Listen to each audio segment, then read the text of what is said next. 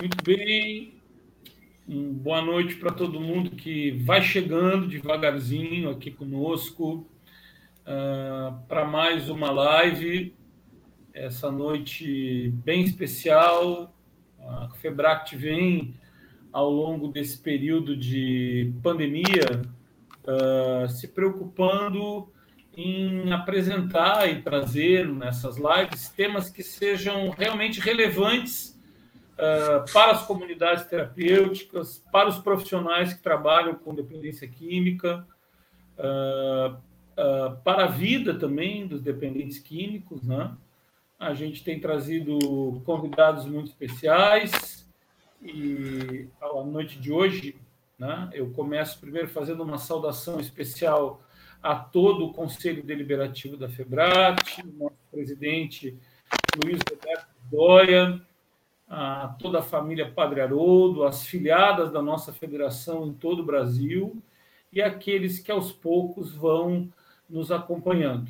Ao meu lado, o já conhecido gestor-geral da FEBRACT, Pablo Kurlander, e essa noite a gente tem assim muita satisfação em receber uh, a doutora Alessandra Dil, psiquiatra, doutora pela Unifesp, especialista em dependência química e sexualidade, e vice-presidente da nossa queridíssima BEAD, né, Associação Brasileira de Estudo de Álcool e Drogas, e autora né, uh, do livro Dependência Química e Sexualidade. Né?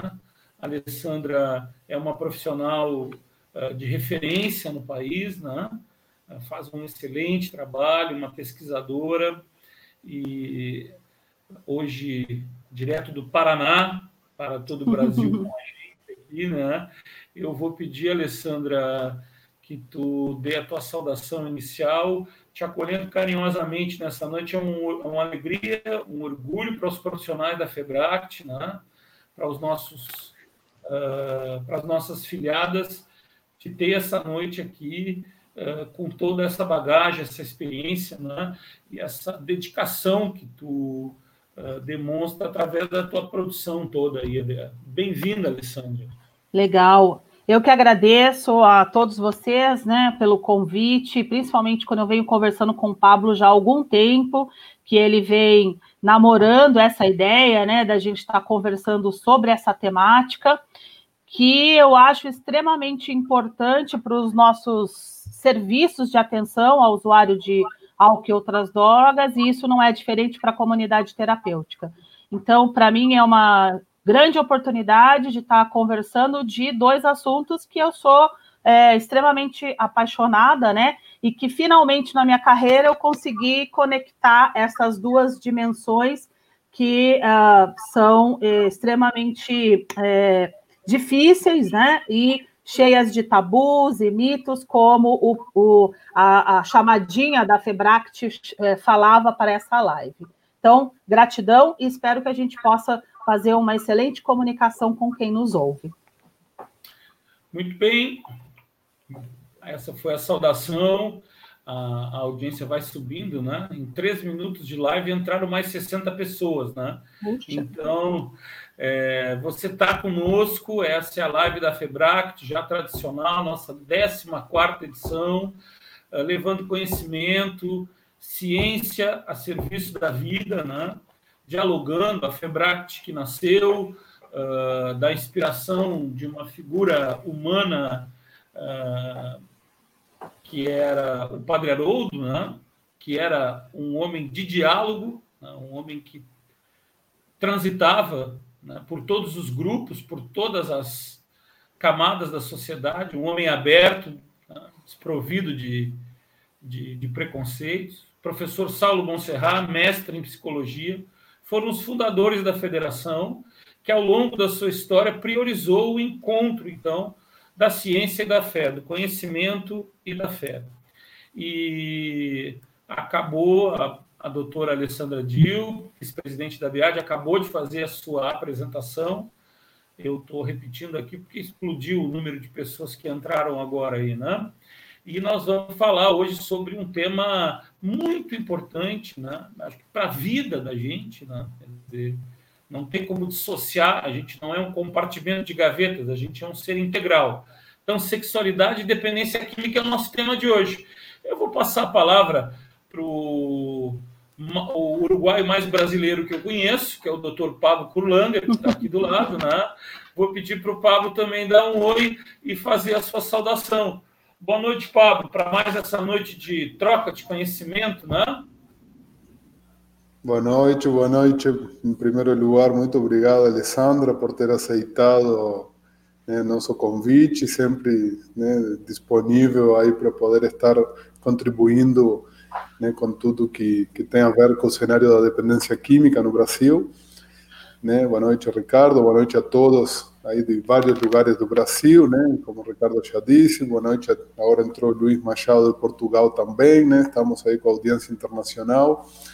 E esse tema, né, é realmente um tema muito pouco abordado, muito pouco falado dentro das comunidades terapêuticas, né?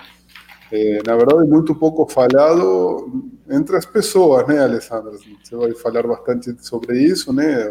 As pessoas têm muita dificuldade em falar sobre a sexualidade como se fosse né, algo que pudesse, como o Ricardo falou, ser colocado numa gaveta diferente e, e fazer de conta que a gente não não vive isso, né? Inclusive, né, eh, foi recém em 2018, né, Ricardo, que saiu do Código de Ética da FEBRACT eh, aquela regra de ouro, né, eh, que sempre se teve dentro das comunidades, né, não violência, não droga e não sexo. E depois de muita discussão sobre a sexualidade como parte inerente do ser humano, não conseguimos, né, em conjunto, retirar essa ideia de que não sexo é impossível, porque o ser humano é sexuado ele é, né, ele vai viver a sua sexualidade onde ele estiver, pode não viver de forma ativa necessariamente, como vamos falar, mas faz parte de, de, da sua constituição básica, né? Então, para situar vocês e começar a nossa live, né, eh, nós vamos eh, ter eh, basicamente né, dois momentos mais né, importantes dentro da live, ou seja, vamos estar dividindo a temática em duas partes.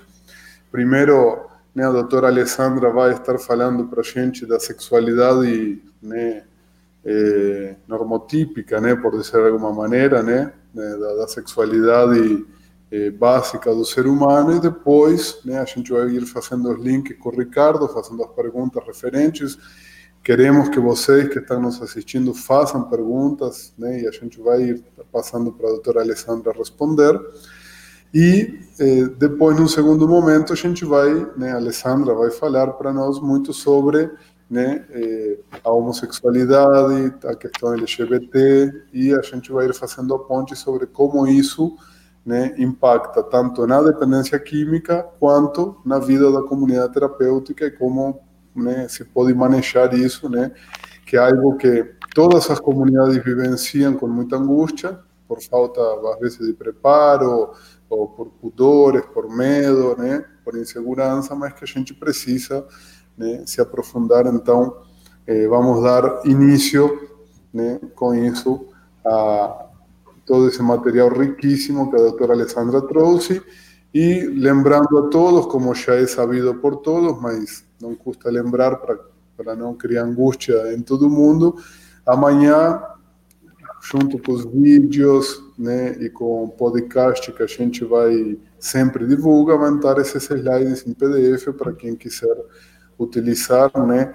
E um abraço especial para finalizar a todos os acolhidos de comunidades terapêuticas que estão nos assistindo, né? Com muita alegria, a gente sabe que tem muitas comunidades terapêuticas do Brasil que incorporaram a live da FEBRACT na sua rotina e se juntam toda quinta-feira à noite para assistir, estudar, né, fazer desse momento um momento de estudo, que é isso que a FEBRACT quis propiciar para as comunidades. Né, uma aula semanal, um momento de discussão, de aprendizagem, né, e que possa ser levado para dentro das comunidades. Alessandra, com você. Então, tá bom. Então, vamos lá. É, a gente vai começar falando do óbvio, né? Que é a urgência que nós temos de começar a olhar para a sexualidade, né, enquanto profissionais da saúde, enquanto técnicos que trabalham nas comunidades terapêuticas, para a, questão é, da sexualidade, da saúde sexual, da diversidade, dos comportamentos sexuais de risco, sobre disfunção sexual, dependência de sexo entre os nossos usuários. Além disso, compreender a necessidade de avaliar uma série de questões que abarca a sexualidade, que é o histórico de trauma sexual, histórico de abuso, de aborto, de estupro, de relação sexual desprotegida. Tudo isso faz parte do universo de todos nós, mas principalmente de alguns dependentes químicos que estão em maior vulnerabilidade. E por que será que as pessoas não conseguem ainda é, ter esse olhar? Essa barreira é imensa. Eu acho que a primeira questão, né, meninos, é a questão de que nós não recebemos essa formação enquanto profissionais, né? É, e eu justamente fui buscar a questão da sexualidade porque eu via uma lacuna imensa na minha formação. Então, eu passei por o, no colégio, eu não tive nada sobre educação sexual. Quando eu cheguei é, no segundo grau, muito provavelmente eu conversava de questões é, de é, uso de camisinha, é, prevenção HIV/AIDS e ponto. Então era uma questão apenas biológica da sexualidade que era abordada. E aí eu entrei para medicina e de novo os aspectos biológicos eram só eles reforçados. Mas nunca ninguém me disse como é que eu pergunto sobre a vida sexual das pessoas, né? É, são todas questões que envolvem um foro íntimo imenso. Eu falar sobre prostituição, sobre se você já teve um abuso sexual na infância. Como é que eu, como é que eu abordo tudo isso? Né? Primeiro, entender que essas coisas são importantes.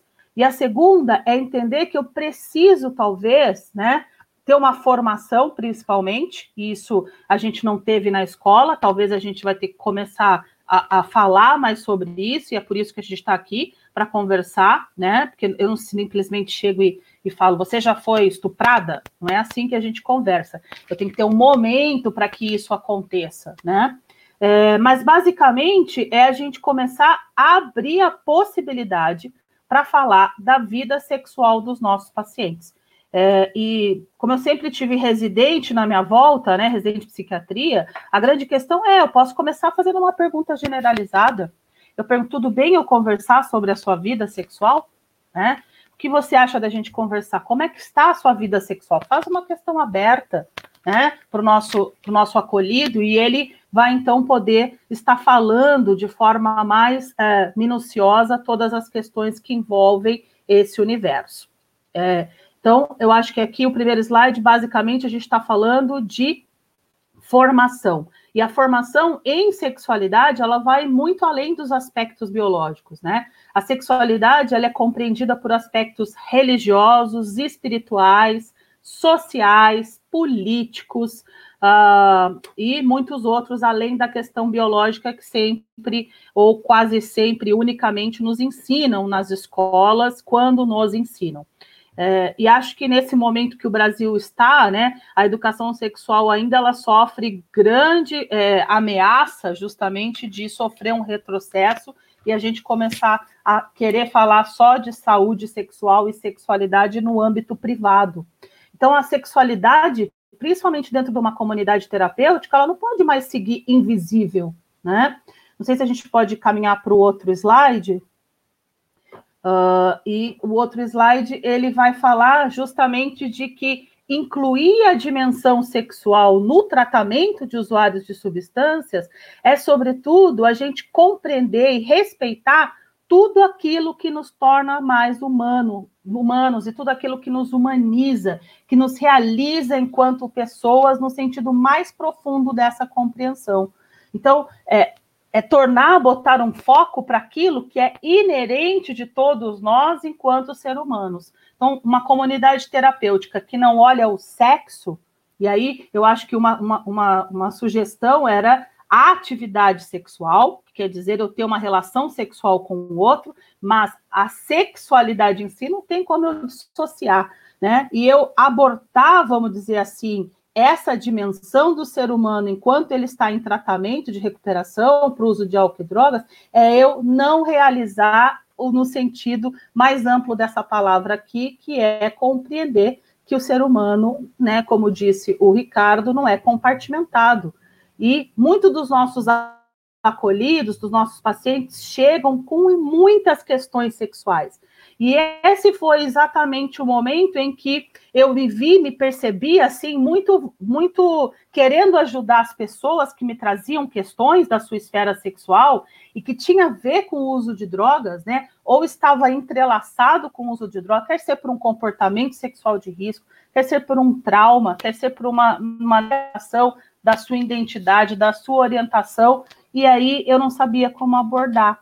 Eu tinha medo, né? Eu, eu ficava também com, com receios de como aquela outra pessoa iria receber isso. E à medida que eu me acalmava com essas questões e falava, vamos bater um papo, e me colocava literalmente disponível né, a aprender com você, né? O outro que vai me trazer informações, que nós vamos poder conversar com elas, sobre elas, as coisas mais difíceis, eu já abri essa porta para o diálogo e para a gente conversar. O próximo slide, ele fala é, de uma frase do Dr. Ronaldo Zacarias, que na verdade é padre, né? Ele foi reitor da Universidade, da Universidade, Centro Universitário Salesianos. Ronaldo Zacarias foi meu professor e eu muito aprendi com esse padre. Quando eu fui fazer esse curso de educação sexual na Unisal, é, eu cheguei e falei assim: o meu preconceito, preconceito era, gente, o que, que eu vou aprender numa é, escola católica, né, sobre educação sexual. A minha aula, inclusive, era do lado da catequese. Então, tinha uma garotada que entrava para a catequese e eu entrava para aula de educação sexual. E aí o meu preconceito foi já julgar e falar que, olha, o que, que eu vou aprender com esses padres sobre educação sexual?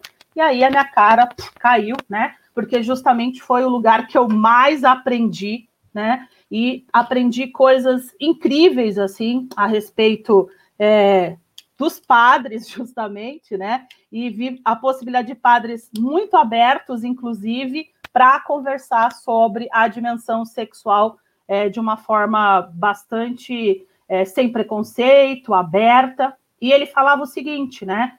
Que a ética do cuidado ela se caracteriza por um estilo de presença que põe no centro a pessoa mais frágil e mais vulnerável.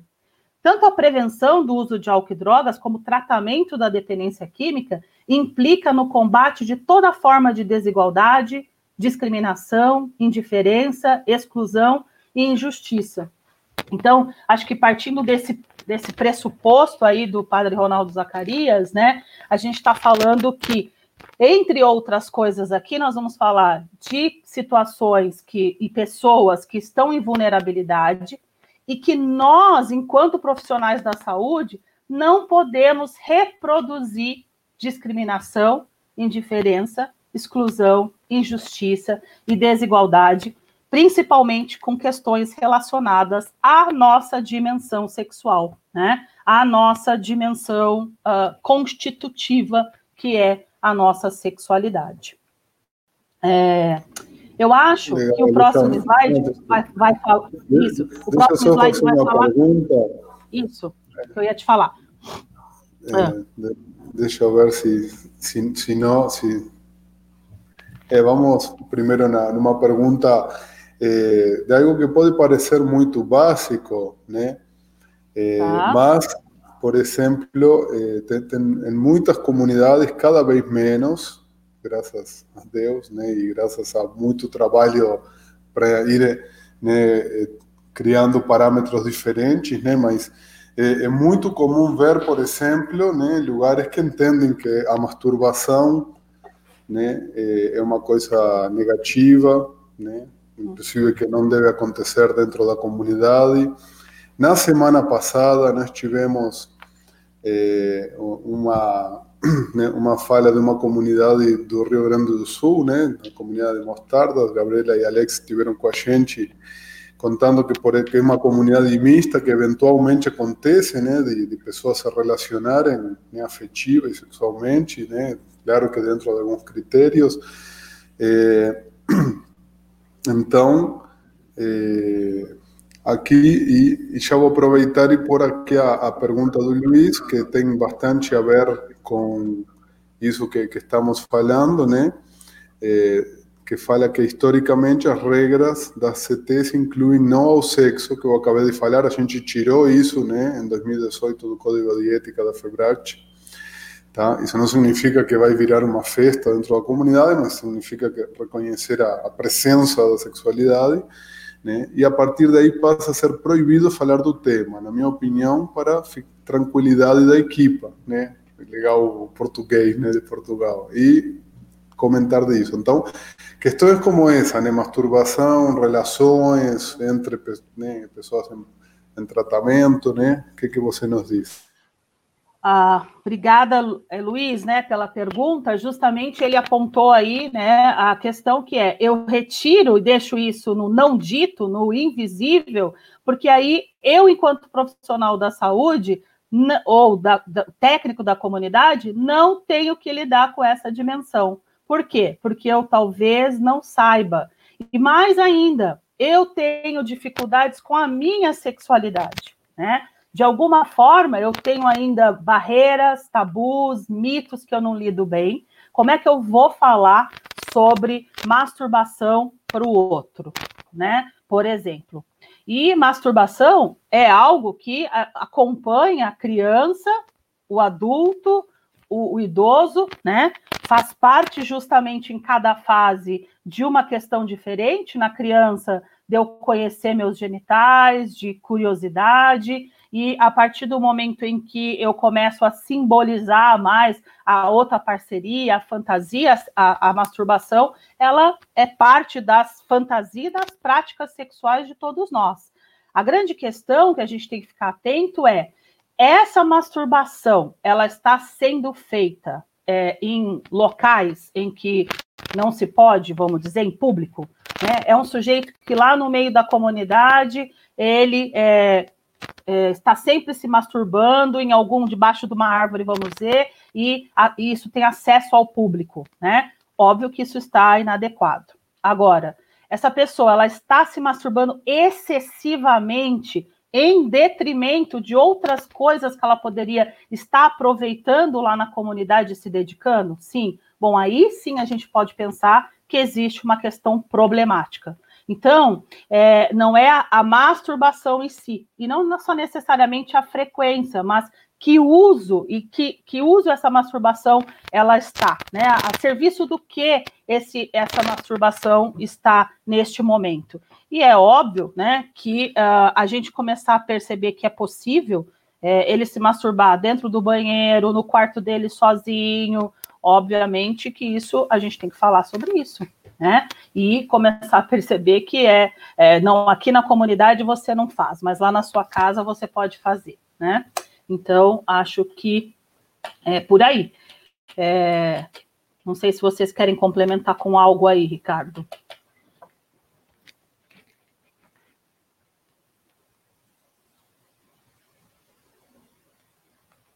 Acho que o Ricardo congelou, hein?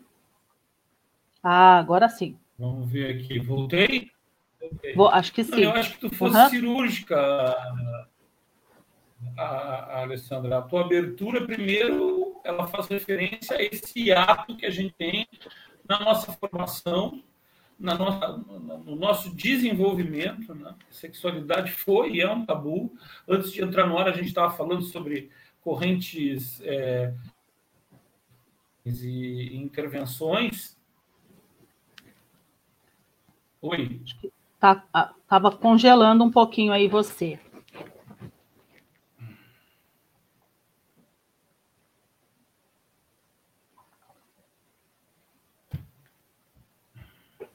É, acho que ficou sem conexão aí, Ricardo. Né? Pode ser. Uhum. É. E, então vamos. Então acho que Continu... vamos continuando. Então daqui a pouco ele volta. Sim, sim. Agora que ele é... que voltar aí, a gente conversa. O próximo slide, então, okay. ele vai falar ah, né, de um dos artigos que eu publiquei.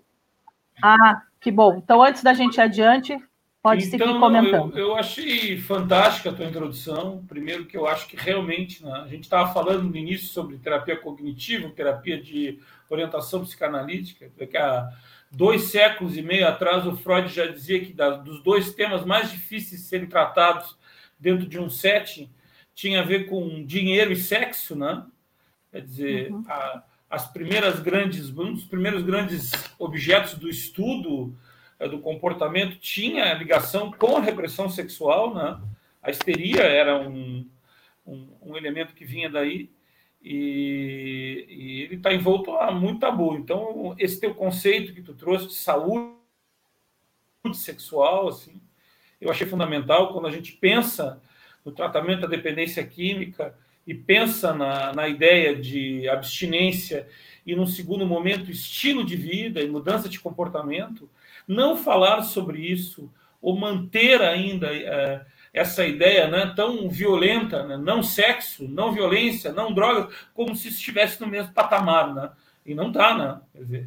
Então eu eu acho importante e quando tu aborda essa questão do abuso, da violência, dos silêncios, das coisas veladas, né? E como a gente tem uma audiência importante de dependentes químicos, a doutora Alessandra nos aponta a importância de poder falar sobre essas questões, né? poder trazer elas à tona e poder compartilhar como forma de ampliar o nosso tratamento. E houve um, um, uma pessoa que fez uma intervenção muito apropriada, né? que a sexualidade uh, sendo abordada de uma forma tranquila no processo de recuperação, de tratamento, ela, ela é um elemento fundamental na prevenção da recaída. Né? Acho que o que tu acha disso, Alessandra? Acho que é por aí mesmo. É, eu tinha um pensamento aqui que me fugiu agora quando estava falando, que era, putz, agora eu não vou. Estava falando e eu estava pensando como que eu ia linkar isso, mas depois volta. É, a gente ia falar, basicamente, entre outras coisas, né? Acho que o próximo slide seria falar sobre uh, um dos artigos que eu publiquei, que é sobre dependência sexual. Esse é outro tabu tá certo? Por quê? Porque o meio científico ele não reconhece ainda a dependência de sexo como uma dependência propriamente dita, igual a gente já reconhece para dependência de álcool, de maconha, de drogas. Mas nós que trabalhamos na prática do dia a dia, né, nós claramente percebemos que existe uma parcela dos nossos pacientes, e os dois artigos que nós publicamos deu em torno de 25% desse contingente de pessoas que estavam internadas, preenchiam critérios para numa escala de dependência de sexo, né? E é, é fácil a gente pensar que a gente está falando no mesmo substrato neurobiológico, né? No mesmo centro de recompensa cerebral que vai lá e diz que droga é legal e é gostoso e nos leva a comportamentos compulsivos, né? A, a mesma questão é com a, o sexo. O indivíduo acaba desenvolvendo uma relação problemática, né? Com o sexo, assim como ele fazia com a droga. E na prática, o que a gente acabava o que eu acabo vendo é pessoas que, na verdade, é, migram, né? Ou elas saem de uma dependência de drogas e migra para uma outra dependência, às vezes a de sexo, mas o mais comum é que as duas ocorram ao mesmo tempo junto. E justamente no lugar que esse indivíduo vai buscar droga, e em geral drogas que estão muito ligadas ao aumento da libido, ao prolongamento do prazer, né? Uh, é, é, também é, é o lugar em que muitas vezes estão as motivações sexuais. Então, essa é uma, uma questão que uh, acho interessantíssimo a gente abordar. E aí, hoje já tem, nós temos, né, a nossa irmandade aí do DASA, Dependentes de Amor e Sexo Anônimo, que vai lidar com essa questão, né? Porque o que era mais impactante para mim aqui era, de novo, no tratamento, eu poderia reconhecer esse problema, é, ver que isso era tinha prejuízo para a vida do indivíduo, pessoas, por exemplo, que desenvolvem tanta compulsão que é, acabam prejudicando o seu relacionamento familiar, o seu relacionamento amoroso, com inúmeras parcerias sexuais, né? Cria uma ritualização de busca, né? E aí ela acaba também tendo sinais de abstinência, vamos dizer assim, porque o desprazer de ficar sem sexo é que causa é, desconforto, né? Então eu tenho que transar, e não eu gostaria de transar, eu estou simplesmente com tesão. É uma questão mais é, é, biológica, biopsicológica, de eu precisar é, transar como eu preciso de outra droga para não sentir o desprazer que é ficar sem droga, o desprazer que é ficar sem sexo. E aí, aqui, o tratamento, acho que uma das questões importantes a gente pensar é que, para dependência de drogas, muitos de nós trabalhamos com a abstinência total, né? Será que para esse indivíduo que é dependente químico e que também tem uma dependência de sexo, a gente vai falar para ele que o tratamento dele então é não transar, já que a droga de escolha dele é o sexo? Será que isso é possível, né? E aí eu queria conversar com vocês um pouquinho aí, né? A gente não vai para o outro para o outro slide, mas vai falar um pouco de como é que as pessoas talvez lidam com isso. Será que as comunidades estão abordando, elas conseguem enxergar um indivíduo que desenvolve uma relação problemática com o sexo? O que, que nós vamos colocar de substitutivo? Ou como é que nós vamos trabalhar essa relação sexo e droga, né? Porque o que eu mais vejo também é, eu estou lá na, na, na, minha comunidade ou na clínica, tratei a dependência química, mas não vi a dependência de sexo. O sujeito sai para um programa de ressocialização, e, é, obviamente, muitas vezes ele vai em busca de um relacionamento sexual e acaba que ele desenvolve, às vezes, toda essa compulsão de novo, porque isso não foi trabalhado e ele não volta, obviamente, da ressocialização. Né? Uh, e aí, queria ouvir vocês. Uh. Acho que não só é, poder falar sobre o sexo patológico, no caso da questão da compulsão, dependência do sexo, adição ao sexo, né? O sexo uhum. compulsão, né? mas também isso é uma, um elemento que eu trago da experiência clínica e a, e a clínica na comunidade terapêutica, né? A relação que existe entre o uso nocivo de drogas, o abuso de drogas, a dependência química e a vida sexual atrapalhada, né? A vida sexual confusa, né? Quer dizer, e eu acho que quando tu pergunta, né? a, a comunidade terapêutica tem alcançado isso, ela tem enxergado isso, eu te diria que ainda é algo muito difícil, né? E às vezes a, é essa coisa, inclusive, é uma pergunta básica que o Pablo falou sobre masturbação. A masturbação é necessária, ela é, ela é saudável, né? desde que ela seja feita dentro de um, de um princípio mínimo de, de privacidade. de privacidade. Eu já visitei comunidades terapêuticas que eu tive que chamar o gestor e dizer assim, mas como que tu tem esses banheiros sem um box, sem uma cortina, para o indivíduo poder tomar o seu banho e se encontrar com o seu próprio corpo, né? Não, todo mundo tem que ficar exposto, porque... E outros absurdos que a gente vem tentando desconstruir né, para promover saúde mental. Mas eu acho que nos ajuda também a pensar, porque se a gente não para para olhar, a gente não consegue mudar, não consegue transformar.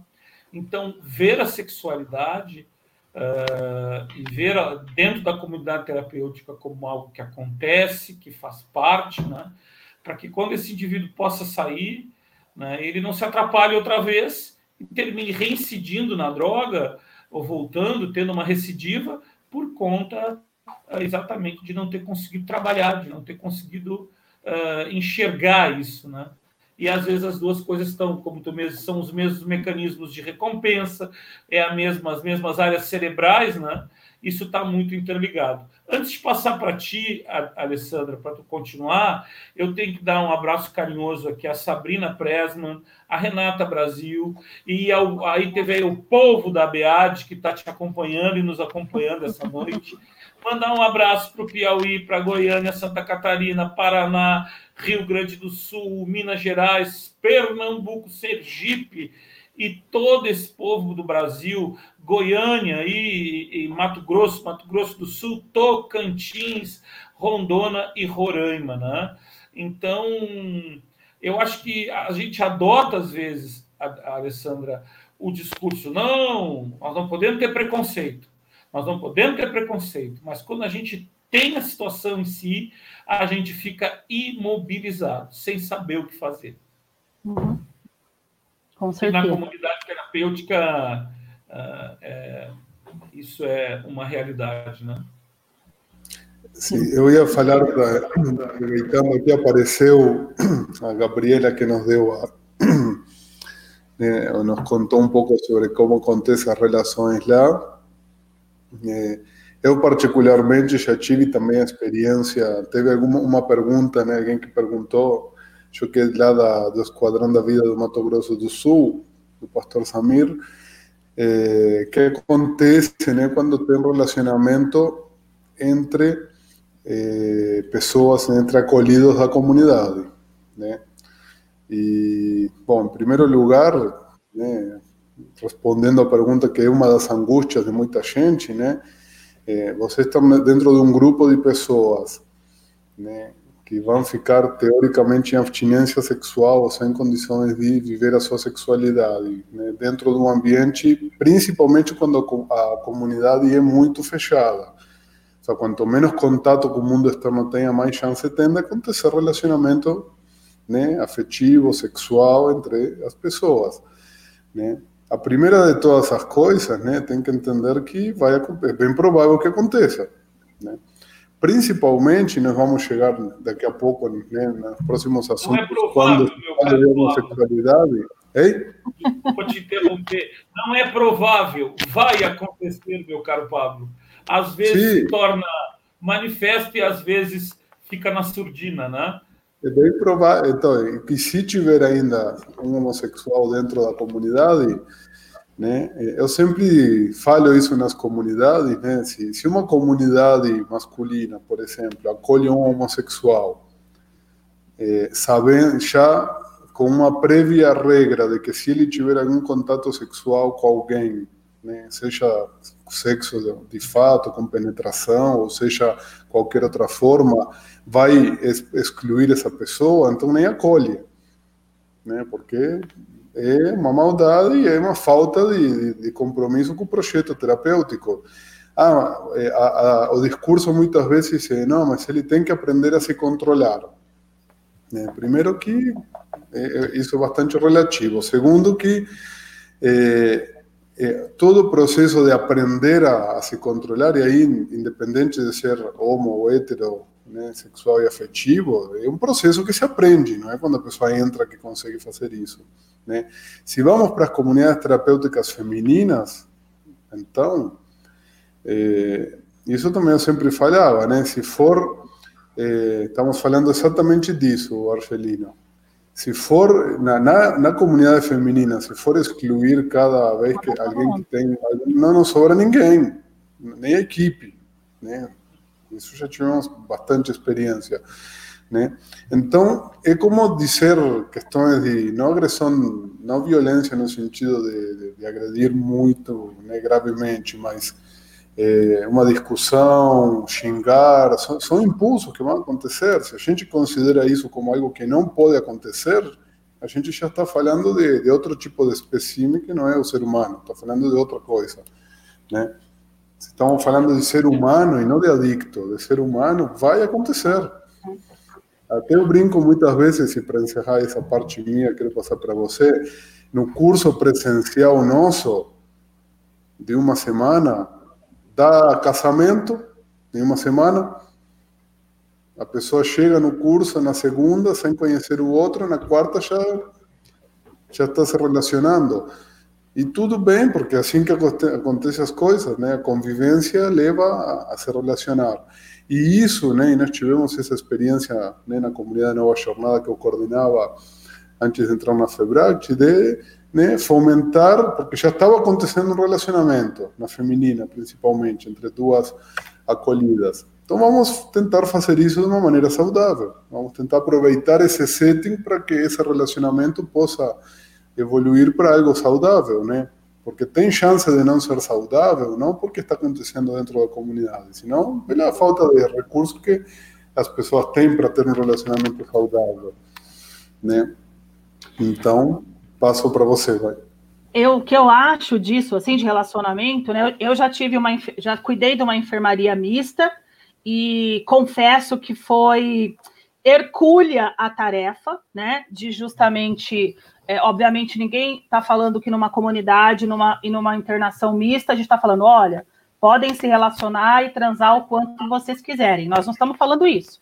Mas se isso acontecer, que a gente sabe que pode acontecer, eu acho que cabe a nós, terapeutas, e justamente conversar e ter habilidade para isso, para dizer a serviço do que está. Ou seja, você está se relacionando porque você quer continuar no maravilhoso mundo de Bob, na Gozolândia, que é isso que às vezes eu vejo, ou de fato você está interessado naquela outra pessoa e naquele outro ser humano. E aí eu acho que muitas, muitos lugares acho que é só gay, o gay é que vai transar, né?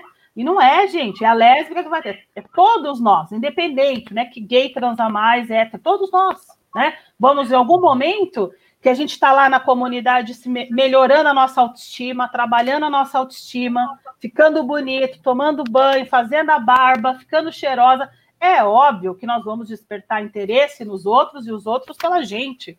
Então, agora, como é que eu lido com isso? Ou seja, sabendo que isso está a serviço do quê? Da Gozolândia? Então, não é o momento.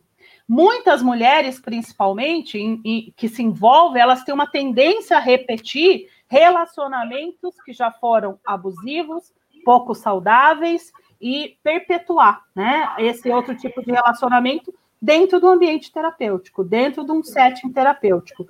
Então, cabe a nós profissionais perguntar: para aí, mas o que será que está lidando com esse sentimento? Né? Será que esse é um caminho nesse momento que nós temos que aprender tantas outras coisas sobre você mesma, sobre a sua recuperação que você não sabe?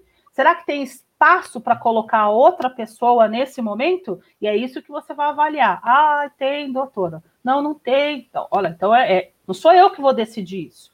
Agora, eu achar que essa pessoa, eu vou dar alta simplesmente porque ela não se controlou, né? Ela, ela infligiu uma regra, vamos dizer, é, que uh, a gente tinha talvez acordado de uma forma que o Ricardo usou uma palavra que eu gostei, que é para mim é violência também, né? Eu dizer que você não vai. É deliberadamente estou transando e pegando todo mundo lá na comunidade. Opa, essa pessoa talvez, meu, meu querido, essa comunidade talvez você vai ter que rever, né? Que talvez está mais preocupado com outra coisa agora do que com a recuperação. Então, acho que tem casos e casos, né? O duro é como a gente olha a individualidade dentro do coletivo, né?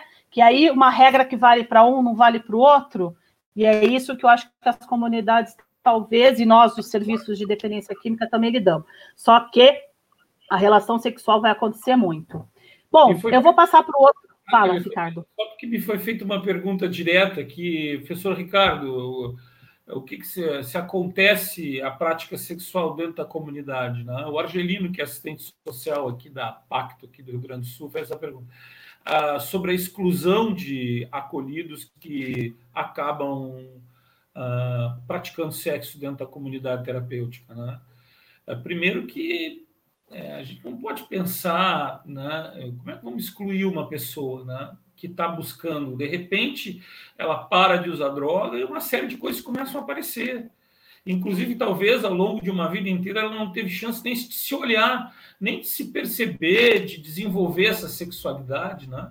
Às vezes o indivíduo pode ser bissexual e isso aflora, aparece, né? e às vezes a gente pensa, não, ah, essas, ah, na, na, comunidade feminina é que aparece muito mais a incidência de casos. Eu acho que não. Eu acho que os homens sentem carência, e às vezes eles acabam, isso acaba acontecendo, e obrigatoriamente isso não é só uma prerrogativa do público homossexual, né? isso pode acontecer, é, é uma necessidade fisiológica humana, né? Então, a gente não está dizendo agora como é, nós não vamos transformar a comunidade terapêutica nem no Bacanal, nem numa Gozolândia. Mas a gente não pode pensar que se houver uma expressão disso, eu vou trazer um exemplo aconteceu uma relação entre dois acolhidos. Aí sentaram-se, temos que excluir para dar um bom exemplo. Quem que a gente exclui? Quem foi o passivo? Exclui, exclui o passivo, mantém o ativo. Quer dizer, é uma, é uma coisa, é uma barbaridade, que é um preconceito. Ah, não, é que ele ali tem uma tendência maior à homossexualidade, esse aqui é mais homem. Mas aí, os dois se relacionaram. Se um gostou mais de uma posição e o outro de outra, qual é a diferença? E, enfim, eu acho que aí entra uma especificidade muito importante, que é a da singularidade. Nós não podemos mais tratar as pessoas na comunidade terapêutica como gado, numa mangueira, ou dentro de uma mangueira de banho. Cada um tem uma história, cada um tem, tem, tem, tem uma vicissitude subjetiva. Né? E não respeitar isso, não olhar isso com respeito, com amor, com afeto, com humanidade, é não praticar uh, é não trabalhar com boas práticas em dependência química, porque isso tudo está intrínseco, está ligado. Se você é, inundar o ambiente de moralismo, vai, isso é preditiva de recaída, é preditiva de impossibilidade de mudança, né? Então, hum, a gente, eu acho que toda situação tem que ser analisada. Agora, excluir a pessoa simplesmente porque ela não conseguiu se conter dentro de uma dimensão, é a gente está preparando ela para fazer uma recaída, se sentir muito pior e daqui a pouco ter que retornar para um outro dispositivo de atenção à, à dependência química. Então, a, a, resposta é bem objetiva. Não, a gente não exclui, a gente senta, pensa e discute as coisas a partir da individualidade. Alessandra? Perfeito. Acho que a gente pode, então, para o outro tema, que é o outro slide, para a gente já puxar o gancho e falar Legal. Aqui o só teve uma, outra pergunta aqui, né? O Luiz falando de que é mais entre as mulheres, falamos exatamente isso, né? Entre as mulheres, embora a Alessandra vai falar agora que acontece mais. É, e só, só um, uma última coisa é, para complementar o do Ricardo, e aí já vamos para o outro. Quando a gente pensa em excluir alguém da comunidade, né? É, ou quando pensa em qualquer regra, né, se, se a gente vai para a lei, né, a punição é, acontece quando o comportamento de uma pessoa prejudica outra. Não existe punição né, para autolesão. Né? Ainda temos a punição por uso de droga, que é a única que sobrou de, de punição por autolesão, se for lesão. Mas estamos falando de que você não, não pune alguém porque tem um comportamento falando na lei, que tem um comportamento que não prejudica ninguém, né? Então, se duas pessoas se relacionaram sexualmente dentro da comunidade, de comum acordo, né? Porque as duas quiseram, de uma maneira que não foi abusiva, violenta, agressiva, prejudicial para nenhuma das duas. Qual é o problema? Qual foi o prejuízo que elas provocaram que precisa necessariamente excluir uma das duas ou as duas. Né? Claro que na, na fantasia de controle das equipes da comunidade sempre fica essa loucura de achar que se um vai fazer, então todo mundo vai sair fazendo a mesma coisa. Né? Mas o ponto é, não prejudicou, que nem o da masturbação que a Alessandra falou. Né? Não vai ficar se masturbando em público, mas se está fazendo isso né, num ambiente privado, atrapalha quem? Né?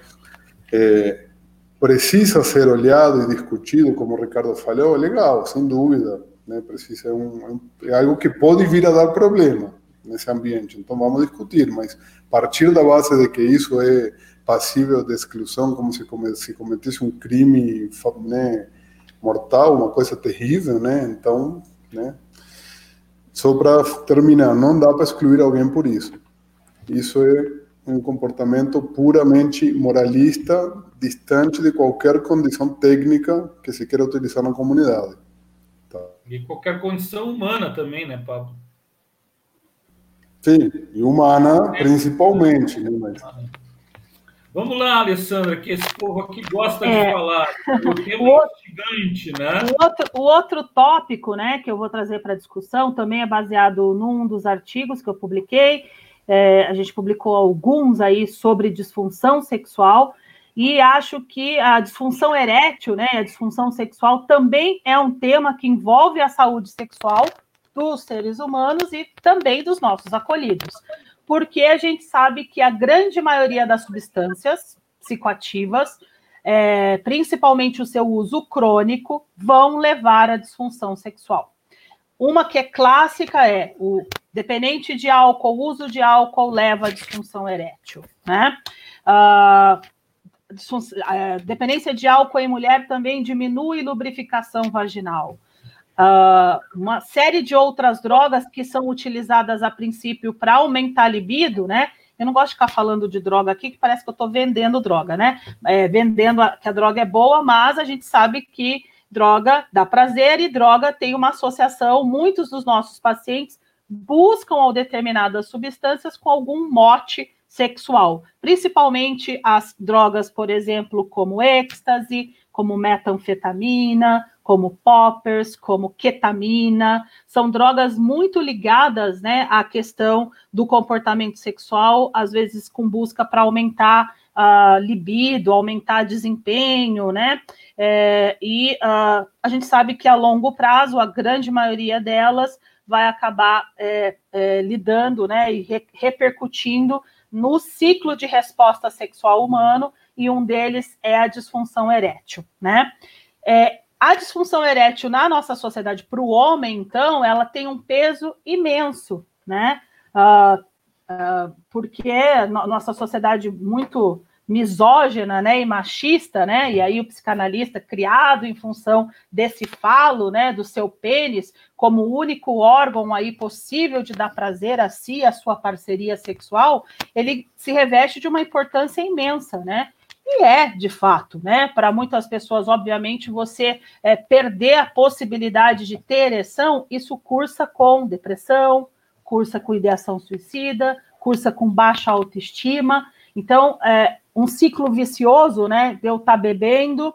E é, volta e meia eu vejo os pacientes falando, Alessandra, quando eu, eu bebia, eu ficava, ó, ligado, forte, ereto, né? E agora que eu parei de beber, na verdade, eu né, tô broxa. O que está acontecendo? Então, acho que eu tenho que voltar a beber. E, na verdade, isso é basicamente uma falsa percepção. Muito provavelmente, ele não tinha uma ereção a contento quando estava intoxicado, sob efeito de álcool, principalmente. E agora, com o uso crônico, também é, essa questão se agrava. Muitas dessas, dessas disfunção eréteis, elas têm uma possibilidade de tratamento com os atuais inibidores da fosfodiesterase 5, mas muitos dos casos, né, a disfunção erétil, ela é, tende até a ser irreversível, devendo o grau de cronicidade. Temos cirurgia de revascularização periana, que é com eficácia também discutível, com a maioria dos nossos pacientes não tem acesso a esse tipo de tratamento.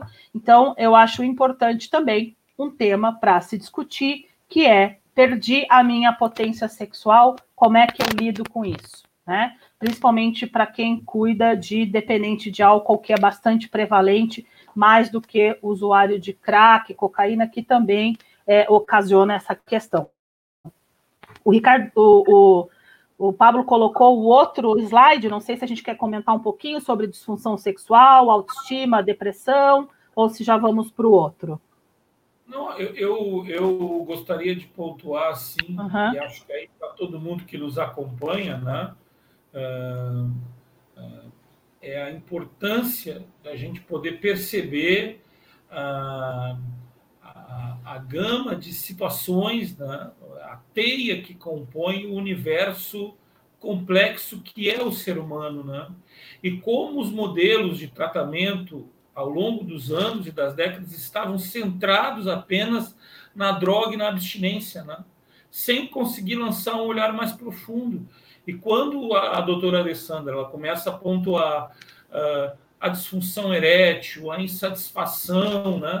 Uh, de uma vida sexual plena, quer dizer, é quando ela nos traz a associação, agora mesmo, né, da questão da, ah, da disfunção erétil ou a, da anorgasmia, por exemplo, né, e, e, e, e, a relação disso com a desvalia, com a baixa autoestima, depressão, suicídio e o próprio uso de drogas, né?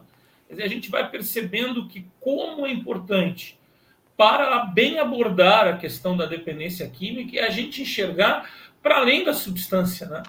A substância ela é um indicativo, ela é o, o anúncio, né? lógico, é, a abstinência, o doutor Marcelo Ribeiro disse, é um patrimônio biológico e psicossocial de alguns dependentes químicos crônicos, né? Mas a gente precisa partir para um olhar mais profundo. E é um desafio para os profissionais da comunidade terapêutica e para todo mundo que nos assiste, inclusive para essa audiência, de acolhidos de comunidade terapêutica, né? para perderem o medo de olhar para a sua própria vida e olhar mais profundamente, porque a gente deixa de usar drogas para não levar uma droga de vida. E para não levar essa droga de vida, é preciso olhar para a nossa vida como um todo, né? assim, de forma mais livre. Então, uh, me sinto tocado, Adriana, Alessandra, pelas tuas colocações, em função dessa perspectiva mais ampla, mais profunda, que sai da, do foco da droga, da abstinência, da moralidade e que vai mais longe, né? Legal.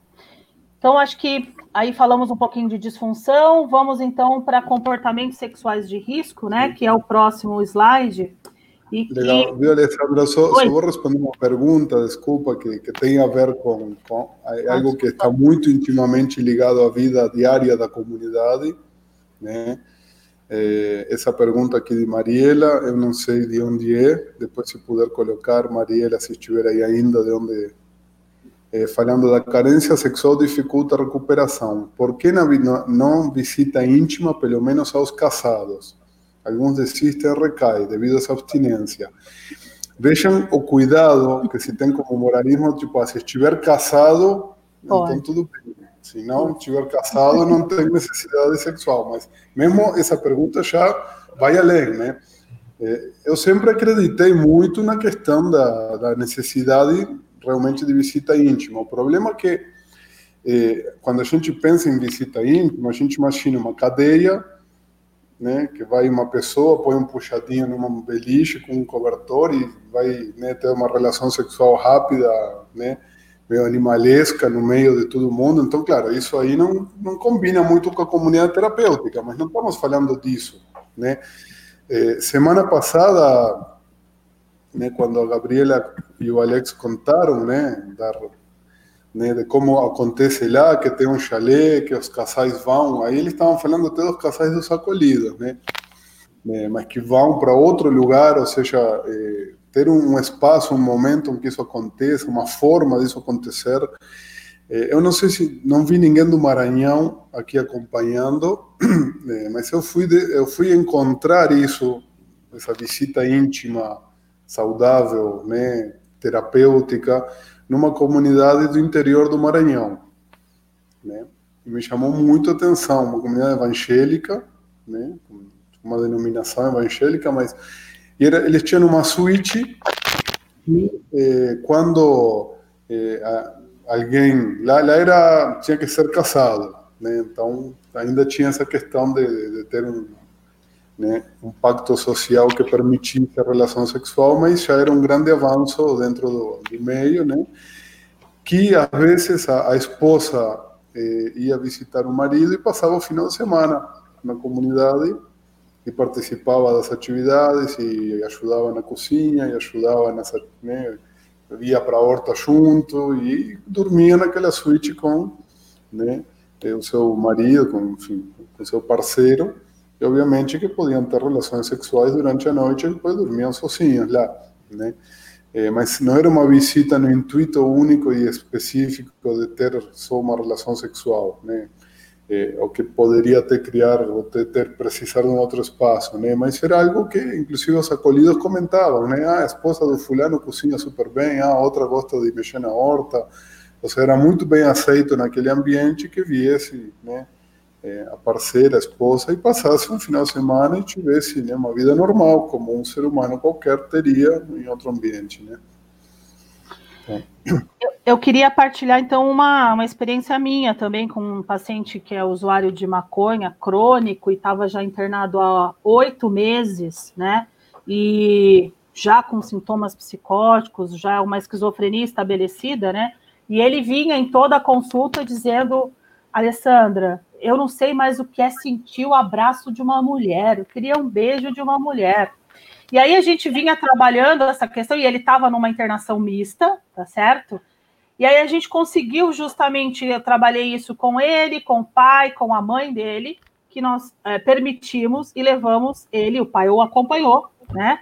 É, numa, numa casa de, de prostituição, né? A profissional do sexo justamente abriu a, a, o, o, estabelecimento à tarde para ele, ela já sabia que ele é portador de uma outra doença psiquiátrica e que não poderia oferecer bebida, que não poderia oferecer nenhum tipo de droga.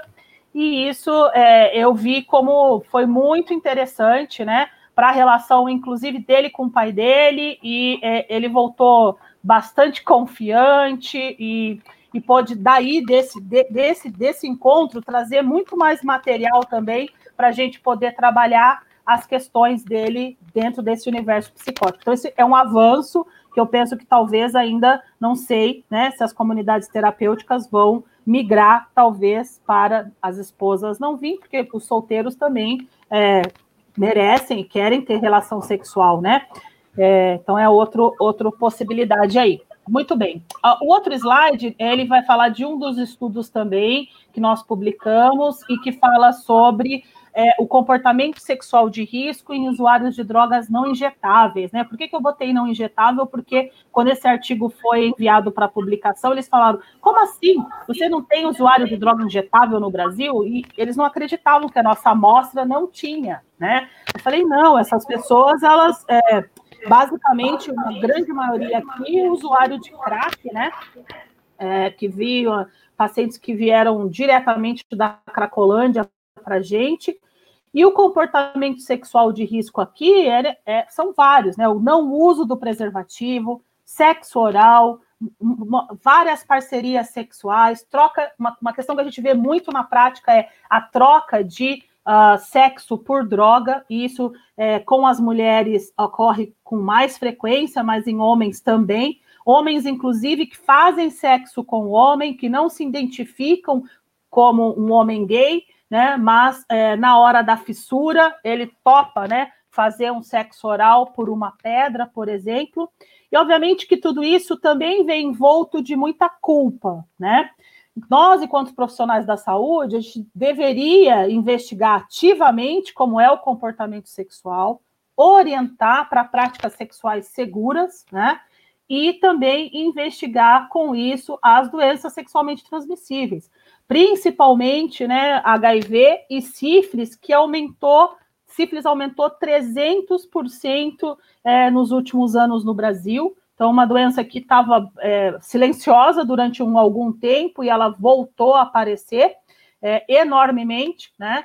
Uh, e isso está muito relacionado com essa situação de vulnerabilidade, situação de rua e, é, e, e, funcionamento muito ali no modus operantes do prazer. O sujeito muitas vezes não tem tempo de decidir será que usa ou não camisinha, mas que acho que é imprescindível aqui, né? E é impressionante como os pacientes falam: não, eu não uso. Várias questões eu não uso, e aí a gente pode não somente abordar como usa, né? É, e, e, a gente percebe que as pessoas às vezes não sabem como usa camisinha feminina, que vamos, convenhamos, não é uma coisa muito fácil de se usar, não é para todas que se adaptam, né?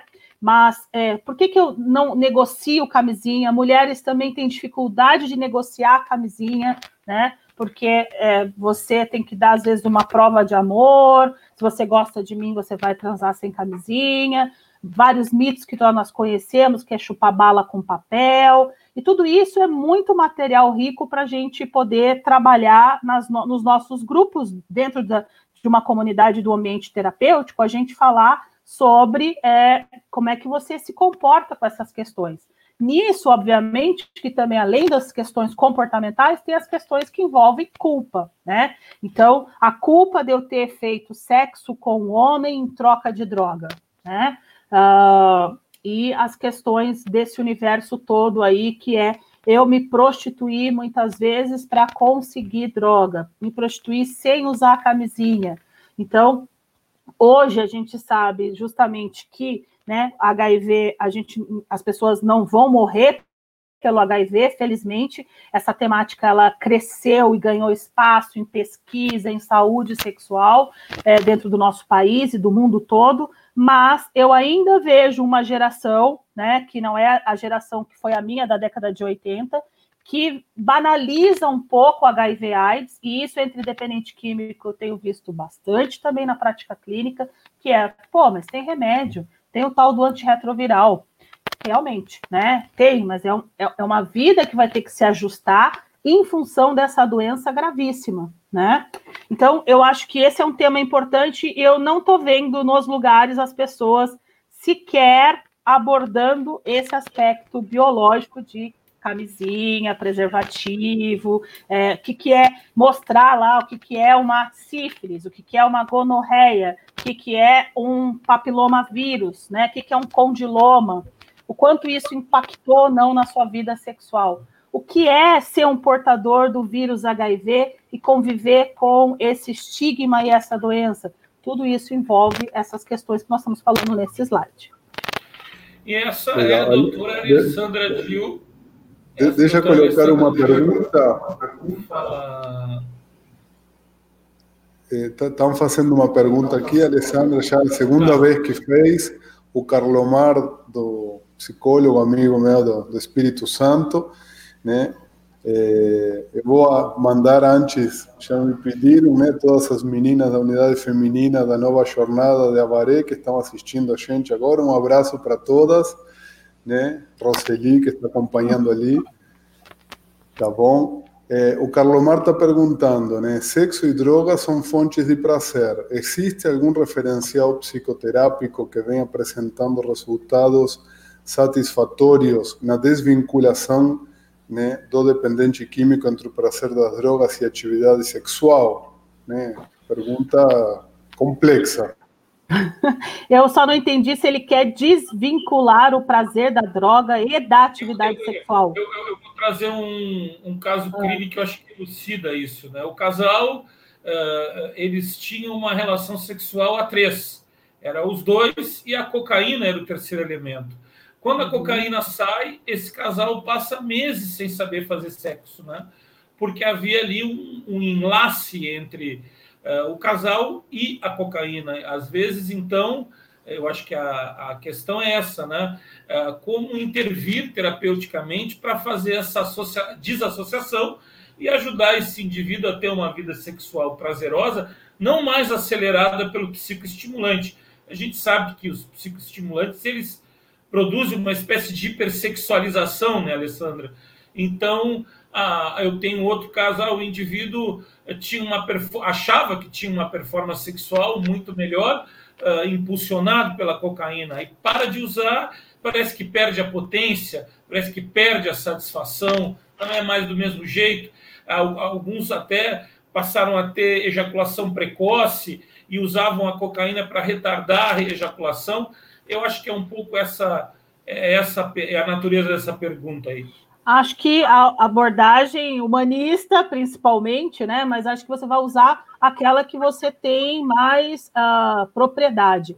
O que os estatisticamente tem muito mais estudos com a terapia cognitivo-comportamental e uma outra linha que é a cognitivo-sexual, tá certo? Que é uma formação de mais dois anos aí só para aprender justamente a lidar com as questões sexuais na esfera psicoterápica, né?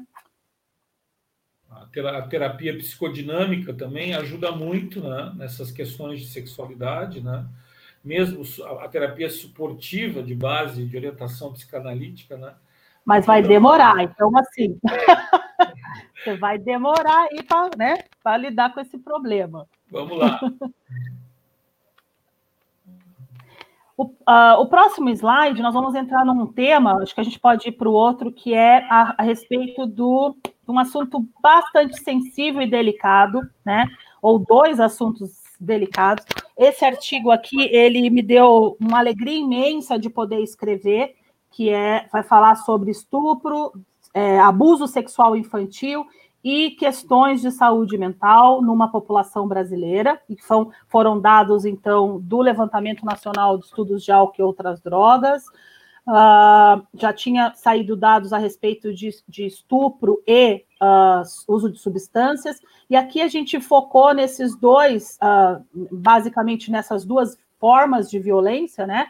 Que é o estupro. Estupro é sexo, todo sexo sem consentimento, né?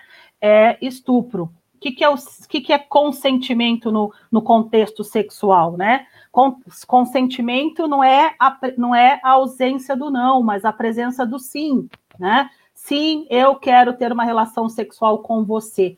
E isso na nossa sociedade, principalmente que nós criamos muitas vezes meninas para dizerem que não querem enquanto elas querem, e nós, nós criamos meninos que eles têm que ser macho e insistir que a menina vai ceder, é, acaba que essa questão de violação, estupro, ela tem muitas vezes um limite muito tênue, né? Mas que são formas de violência, ambas, né? Que trazem um grande impacto para a nossa saúde mental e que também pode estar na origem, na gênese ou como um fator predisponente para o uso de drogas, para o adoecimento psíquico de várias formas. Vou linkar com outro slide para a gente falar a respeito de tudo isso, que é sobre abuso e, estupro, acho que o Pablo pode passar para mim, uh, que, que a gente sabe hoje, né, que estupro é um grave problema de saúde pública no mundo inteiro, traz consequências para a vida das pessoas, na esfera da saúde física, na esfera mental, como eu falei, com depressão, suicídio, transtorno de estresse pós-traumático, muitas com contaminação pelo vírus HIV, outras infecções sexualmente transmissíveis, e isso tem um alto custo, né, para uh, ah, o sistema prisional e para o sistema de saúde. O próximo. Uh, pode mudar. O estupro, na verdade, ele fere o que há de mais, é, né? É, eu costumo dizer que é um, um, soco na alma, né? É uma ferida na alma que muitas vezes é difícil de cicatrizar, fere a nossa dignidade humana e desrespeita gravemente os direitos humanos, né? E entre os direitos humanos e sexuais, nós temos o direito ao prazer, mas o direito ao sexo com consentimento. O próximo, vamos falar todo de estupro e a gente debate esse assunto aí. Eu coloquei vários aqui porque isso é uma questão também que é, é difícil da gente é, pesquisar, é difícil da gente investigar na prática clínica. Nenhuma pessoa muitas vezes chega amplamente num grupo, principalmente num grupo misto, né? Num grupo de 12 passos ou um grupo misto e vai dizer: Olha, eu sofri um estupro é uma condição cheia de tabu e estigma ainda na nossa sociedade, principalmente para questões das mulheres, em que esse slide vai falar sobre uma questão que é a chamada culpabilização da vítima. Então, é, você falar que foi estuprada na nossa sociedade, volta e meia vem uma pergunta atrelada que é: mas onde que você estava? Pô, menina, mas com essa roupa você estava andando? Você estava usando droga, crack, com essa roupinha e não queria ser estuprada? Mas, menina, onde você estava?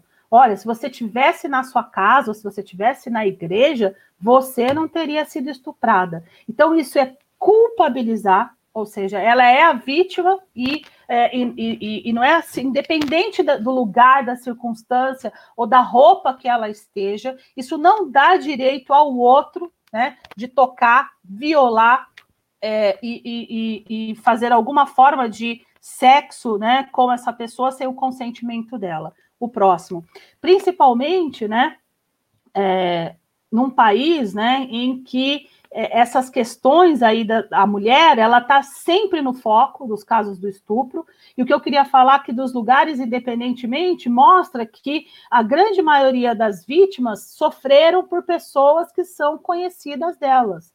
Então, desde a violência lá na infância, muitos dos casos de violência na infância sexual são cometidos por pessoas conhecidas da vítima, conhecidas da criança, que tinham, inclusive, né, acesso a essa criança, e na mulher também, na forma adolescente, adulto, 89% dos casos as vítimas são mulheres, nós não temos dados suficientes no Brasil para saber qual é a real dimensão desse problema. A gente acha que é muito mais grave do que é, mesmo porque 35% apenas das pessoas que sofrem estupro vão lá e prestam uma queixa policial por medo de várias questões. E uma das questões é: será que vão acreditar em mim?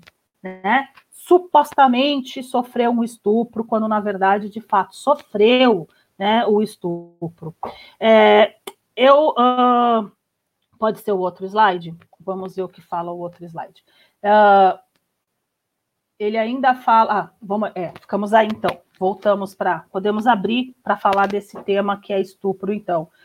E toda vez que eu investiguei isso em pesquisa, né, tanto a questão do estupro na adolescência e na vida adulta, quanto na infância, né, que é uma violação gravíssima, isso é sempre em pesquisa isso é complicado, né, porque a pessoa tem que te responder, mas são perguntas super delicadas e a pessoa prontamente começa a chorar para falar disso, né, dessa questão.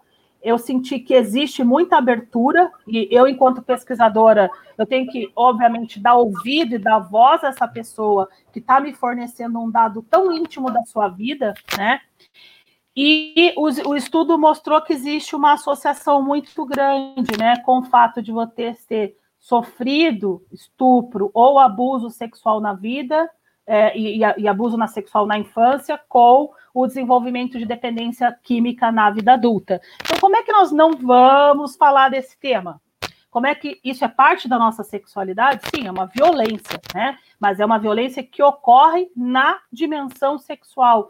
E é importante que a gente comece a não só falar, como a prevenir né? Basicamente, eu acho que educação sexual serve exatamente a esse pressuposto, que é como que eu previno, né? Como é que eu ensino, né? É, crianças, adolescentes, mulheres e meninos a respeitarem meninas, né? A não insistir quando ele disse não, ou seja, não é não, né?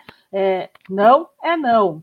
Então, no carnaval, as campanhas de não é não, eu acho que aumentou a conscientização a respeito disso, mas as meninas, as mulheres, elas não sabem muitas vezes qual é esse limite. E eu via isso muito na faculdade, sabe assim? É, ou seja, as famosas chopadas, né? Em que você já está um pouco intoxicada e você está falando para o cara, não, não, não, não veja assim, não, não faz. E o cara tenta insistir, né? Muitas meninas sofreram estupro sem saber sequer que aquilo era um ato não consentido. Né? Então, é uma temática que eu acho que está bastante presente no universo do dependente químico, da mulher dependente química, tá certo? Quem trabalha com mulher, né? A nossa amiga aí lá de Goiás, que tem um nome difícil, né?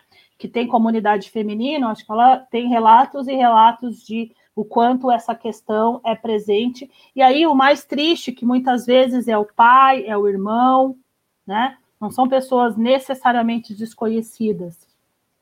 Vamos abrir para falar um pouquinho disso? Vamos, vamos sim. Eu vou pôr uma pergunta. Vai, Ricardo, desculpe, vai você. Não, é, é, é Primeiro, quem está falando com a gente, porque essa audiência foi crescendo, crescendo, crescendo, é a doutora Alessandra Dil, que é doutora pela Unifesp, especialista em dependência química e sexualidade.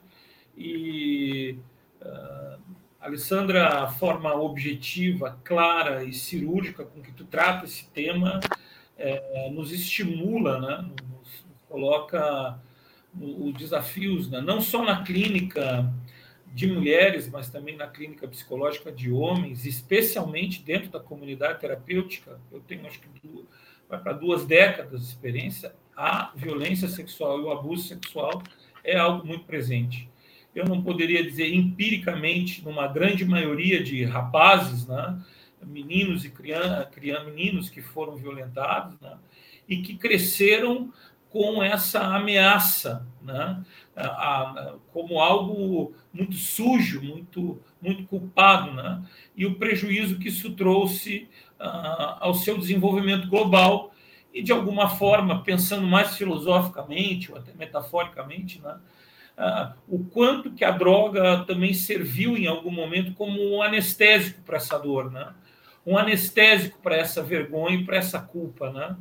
Eu, eu, eu, eu, não consigo conviver com essa ideia. Eu, eu, posso trazer o caso clínico, é muito antigo, né? O sujeito chega na sessão, senta, me olha e, e eu noto né, aquela tensão de não conseguir falar e aquilo se repete por mais de uma sessão e ele diz, doutor, eu acho que eu sou, eu sou gay. É, Ah, eu acho que eu sou gay, porque, enfim, eu fui abusado quando eu era pequeno e depois eu sofri novamente esse abuso dessa mesma pessoa da família. E lá adiante, quando eu consumi drogas, eu acabei me prostituindo, e no meio daquela mistura de droga, eu acho que eu senti prazer. E todas aquelas crenças que foram limitando o desenvolvimento do indivíduo trouxeram grande prejuízo. Né? Então, né, uma pessoa perguntou: ah, mas como é que eu abordo, como abordar, que técnica que eu vou usar? A técnica da escuta, né? A escuta ativa, né?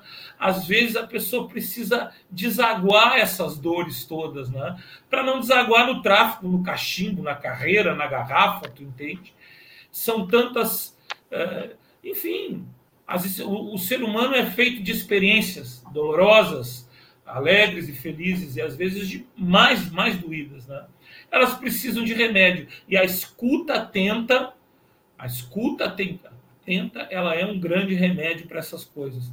Me deixa fazer uma saudação aqui, Alessandra, ao Núcleo Estadual de Política Pública sobre Drogas do Estado do Paraná, que nos acompanha essa noite, né? A turma do Rio Branco, no Acre, né? Olha o Acre aqui conosco, né? Petrolina, Juazeiro, né? E as comunidades terapêuticas de todo o país e as pessoas aqui, Piauí conosco, né? Enfim, então a maneira, a melhor maneira é poder ouvir, né? Quando esse indivíduo ele desagou essa dor, trazendo aquela situação da clínica, né? Ele pôde falar, ele automaticamente a ideia de se ele era ou se ele não era, e o que ele era, deu lugar a um alívio, deu lugar a um espaço para ele poder se construir, né? e eu percebi. Uma, eu escutei de um heroinômano uma vez no exterior, né? Ele disse: a heroína foi para mim, quando eu usei a primeira vez, o abraço que eu não tinha recebido, né? O torpe, né? A sedação. E muitas vezes a, o psicoestimulante é o passinho aquele que a gente precisa para poder suportar essas coisas todas, né? Então, acho que o tema é de alta relevância, não obstante, acho que uma das maiores audiências que a gente tem uh, numa live, numa noite aqui, né? Essa noite fria aqui no sul, né? Mas com um tema quente, né? Falar de sexo é quente, tá pipocando de gente. Que né, Alessandra? A escutativa, eu acho que ela tem que passar por uma questão que é: se eu não sei o que falar, eu escuto, né? Tem até aquela música, eu escuto, que acho que é do Caetano, né? Justamente. É, secos, secos, e molhados. Secos, e molhados. Secos e molhados. Então, eu escuto e justamente eu, eu, o que é mais importante, tenha uma conduta não julgadora. Essa é o mais. Assim, se você puder fazer alguma coisa, é, escuta e fala, né? Que difícil, esse sentimento que você está sentindo, né? que é difícil ouvir coisas desse tipo, eu posso falar, eu imagino o quanto isso é difícil para você. Obrigada por ter partilhado isso comigo. Eu não sei o que fazer, mas eu acho que eu posso talvez encaminhar, pedir ajuda para alguém que pode justamente ouvir melhor essa. O que eu posso fazer é ouvir, né? E acho que isso já, é, como o Ricardo disse, já não faz muito as pessoas não têm a dimensão do quanto isso já é, ufa, falei, né? Botei para fora, falei uma coisa que estava me machucando, me doendo, né? E aí, obviamente, é um, um caldo para poder trabalhar essas questões. Além disso. Uh, o próximo. Oi? Pode falar, Alessandro. É. Não, acho que era isso. Tá, eu vou trazer então eh, que tinha uma pergunta que, que vocês já responderam praticamente, né? Eh, eu vou falar também, estava o pessoal do Pará, né? O Luiz Veiga, oh, do, espaço né? da Nova Vida, que estivemos hoje fazendo filiação, o pessoal da Bolívia estava aí também, assistindo. Bolívia! Tá? Eu vou pôr a pergunta do Luiz, porque... Bem-vindos. Aí, deve, porque é uma pergunta que, sem dúvida, traz a, a maior angústia de todo mundo, né? Que é, tipo, como aborda, né? Legal, entendemos, é importante, né? Mas não tendo especialistas na temática, com que ferramenta vamos trabalhar? E aí vocês já estavam respondendo a importância da escuta. Eh, como já dissemos até agora, grande parte dos problemas sexuais tem a ver com crenças, né?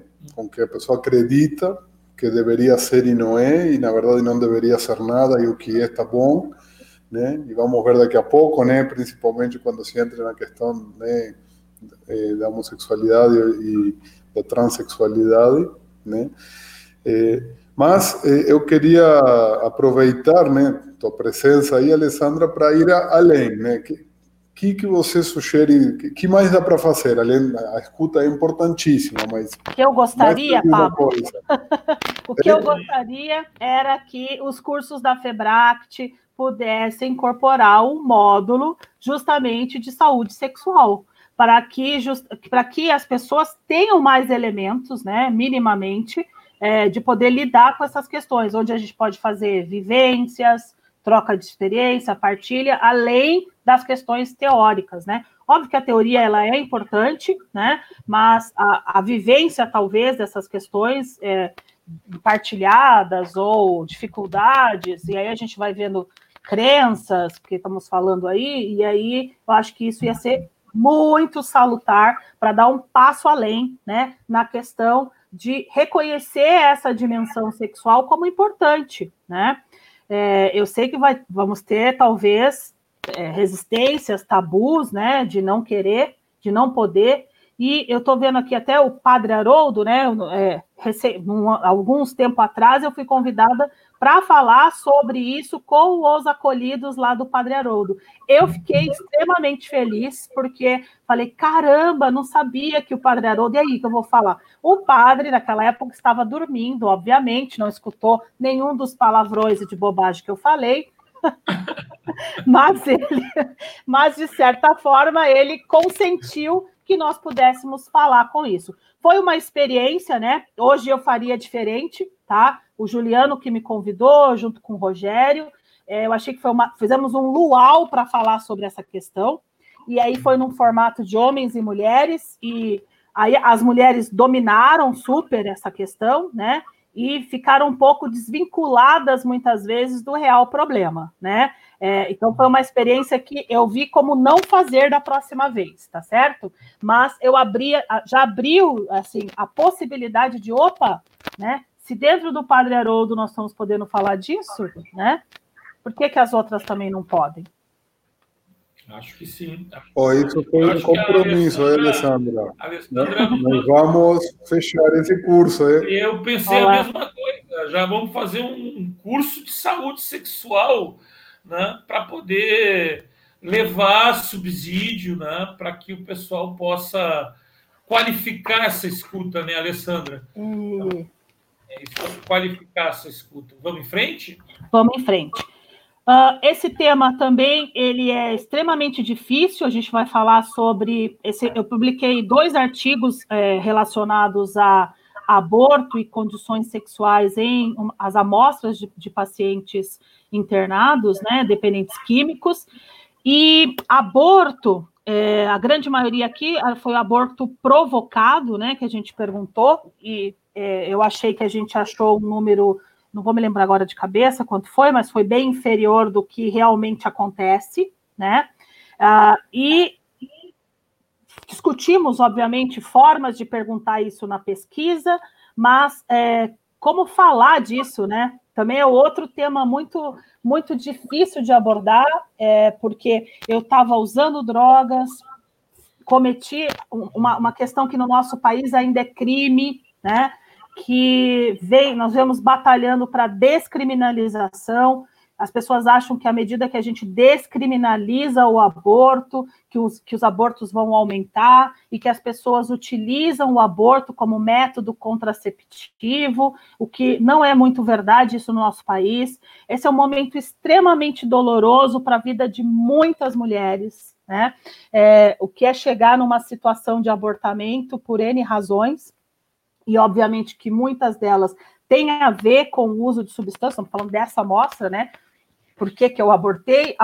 Faz isso em lugares inseguros, com métodos inseguros, é, predispondo a uma série de complicações. é, da esfera reprodutiva, sexual, infecção, fertilidade, que depois ocasiona depois de situações como essa. E obviamente aqui eu não quero discutir basicamente política de aborto, nem defender, nem ir contra, mas eu acho que minimamente essa pessoa, ela de novo é, merece atenção, cuidado. E eu que passei é, eu ia ser ginecologista, aliás, antes de ser psiquiatra, né? Então, eu adorava as aulas de ginecologia, os estágios de ginecologia, e basicamente em Pelotas tinha minimamente por dia umas 12, 10 curetagens de abortamento, alguns provocados e alguns espontâneos, né? O uso de substâncias, cocaína, álcool, crack, maconha e outras também contribuem para a maiores chances de abortamento espontâneo. Então isso é importante a gente falar também e não provocado. Mas o que me chamava a atenção, né? Como é que os profissionais da saúde, da área ginecológica, lidavam com esse acolhimento dessa pessoa no momento do abortamento. Né? Então, eu, o que a gente hoje conhece sabe que se chama violência obstétrica. Né?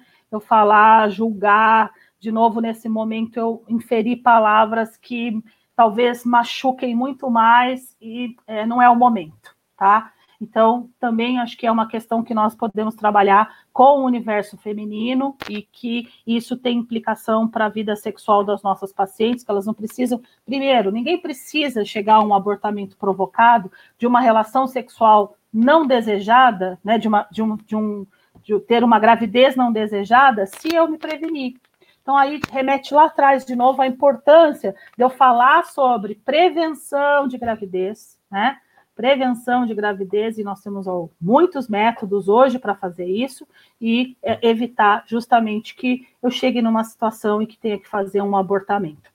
Ah, por isso, né, que as nossas políticas hoje, justamente o Cratod já entendeu isso, né, e já está utilizando via SUS implante, né, nas pacientes usuárias de crack que frequentam o serviço, que têm vida sexual ativa, é, porque isso é um método justamente que é bastante eficaz aí para usuários de substâncias evitar uma gravidez indesejada e futuramente, então, um abortamento. Uh, antes da gente ir para o outro slide, queria abrir então aí para comentários, antes da gente ir no tema final da nossa live. Quer fazer alguma colocação, Pablo? Não? Não, eu acho que é, é eu imagino assim, eu, eu, tive contato com a primeira comunidade terapêutica na minha vida há 30 anos atrás. Né? E esses temas todos eram uh, um monstro, né? Uh, algo que não podia ser tratado. E a informação ela é libertadora, né? O conhecimento é, é, é muito importante, né? Porque muitos manejos inadequados nas práticas de atenção aos dependentes químicos uh, estão associados à falta de conhecimento, à falta de, de saber, né? E, e, como isso vem trazendo luz e vem nos apontando. E aí eu digo, né, nesse sentido, as comunidades terapêuticas precisam qualificar o seu saber e perder o medo. Né? Esse tempo houve um curso na comunidade terapêutica, abordaram várias questões sexuais, né?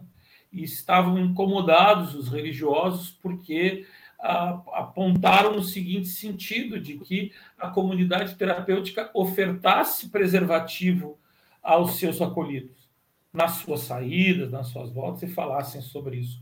Aí a pessoa estava escandalizada, eu pensei comigo, mas será que ela imagina que alguém que vai buscar ajuda num serviço para tratar um problema complexo e grave como a dependência química, ao entrar num processo de melhor bem viver, não vai fazer mais sexo? Claro. Vai ficar em castidade. As pessoas estão ali para entrar num, num, num estado de bem viver. Né? Então, eu estou vendo aqui a manifestação das pessoas o tempo todo falando sobre a, sobre a excelência do nosso bate-papo, da nossa conversa aqui, a qualidade das informações. Quero dizer para vocês que a doutora Alessandra é formada, que eu sou natural de Pelotas, né? Ela é formada na Universidade Federal de Pelotas, é amiga de grandes colegas aqui da UFPEL, né? UFPEL que hoje lidera a pesquisa do Covid no Brasil, né, com o nosso reitor aqui, o Pedro Alau, né, e, enfim, muito nos orgulha ter um quadro como a Alessandra uh, levando o nome aí da nossa comunidade acadêmica aqui para todo mundo, aí para todo o Brasil. Então, eu acho importante aborto, violência sexual, uh, tudo isso não dá mais para não falar. A gente vive um tempo no Brasil tão obscuro, né? Um tempo que parece que não se pode nem falar mais, né? Agora é. A, a, palavra obscurantismo vem disso, né? Obscurantismo. Você fala tudo, eu fui falar, o que, que é isso? É ignorância. Ignorância no sentido de não conhecimento. Muito, Muito bem. bem. Então, vamos... que, produz, que produz essas, essas tragédias aí. Vamos Essa lá, vamos informação. em frente. Vamos em frente, então. Vamos falar um pouquinho aí, então, uh, do nosso último tema, que é a questão uh, da população LGBT. E eu também tive o prazer e honra de escrever esse artigo, que ganhou um prêmio, inclusive internacional, esse artigo na Índia. Eu, infelizmente, não pude recebê-lo, né? Mas ganhei as honrarias e não fui até a Índia receber. Mas é, fala sobre uh, comportamento sexual, violência e uso de substâncias em minorias sexuais, também dados do Levantamento Nacional de Álcool e Drogas, do LENAD. E, entre outras coisas, o que esse estudo mostrou é que a população LGBT no Brasil começa e tem uma violência cedo na vida, tem uma revitimização ao longo da vida e sofre das mais diversas formas de violência. A violência física, a violência urbana, a violência familiar, a violência doméstica, a violência homofóbica e a violência é, estrutural, né? e a violência simbólica que existe com relação ao tema. Passa para mim, outro, eu fico aqui tentando mudar. e é, a gente pode. A gente sabe que preconceito e estigma afastam a busca de tratamento. Uh, uma pesquisa que eu sempre cito a respeito dessa temática é uma pesquisa que foi feita pela Fundação Perseu Abramo em 2009, e o cara que se chama Gustavo Venturi, ele estava procurando saber sobre homofobia no Brasil. A temática da tese dele era essa. E entre as perguntas apareciam é, qual dessas pessoas listadas abaixo você tem esse tipo de sentimento? Ódio, antipatia, indiferença, bem gosto, mau gosto, bem viver, tem estima, né? E aí, 41% da população brasileira disse que tem ódio, antipatia de conviver com usuários de droga. Na lista apareceu em segundo lugar, né? Então, em segundo lugar, o mais votado por aquelas pessoas, e foi uma população representativa da, da, população brasileira, os brasileiros disseram que tem ódio e antipatia de conviver com o usuário de droga. Pois bem, depois disso aparece várias porcentagens dizendo a respeito de uh, uh, gays, lésbicas, travestis, portadores de HIV. Então, a gente está falando, na verdade, de preconceitos e estigmas que são somados, né? O que aumenta a vulnerabilidade dessa população. O estigma por ser usuário de drogas e o estigma por ser quem você é, ou porque ser de quem você gosta, simplesmente. Passa o próximo para gente. O próximo slide, ele vai falar um pouquinho, né, de onde eu encontrei, e foi interessante, né, meninos, porque é, quando eu comecei essa minha caminhada dentro da, da sexualidade, em busca de melhorar minha prática na dependência química, eu fiquei dois meses viajando é, vários lugares na Inglaterra e nos Estados Unidos, visitando serviços, né, é, que eram serviços para usuários de drogas com uma especificidade para dependência química, né? E um dos contatos que eu tive foi justamente com uh, grupos de AA para gays e lésbicas, né?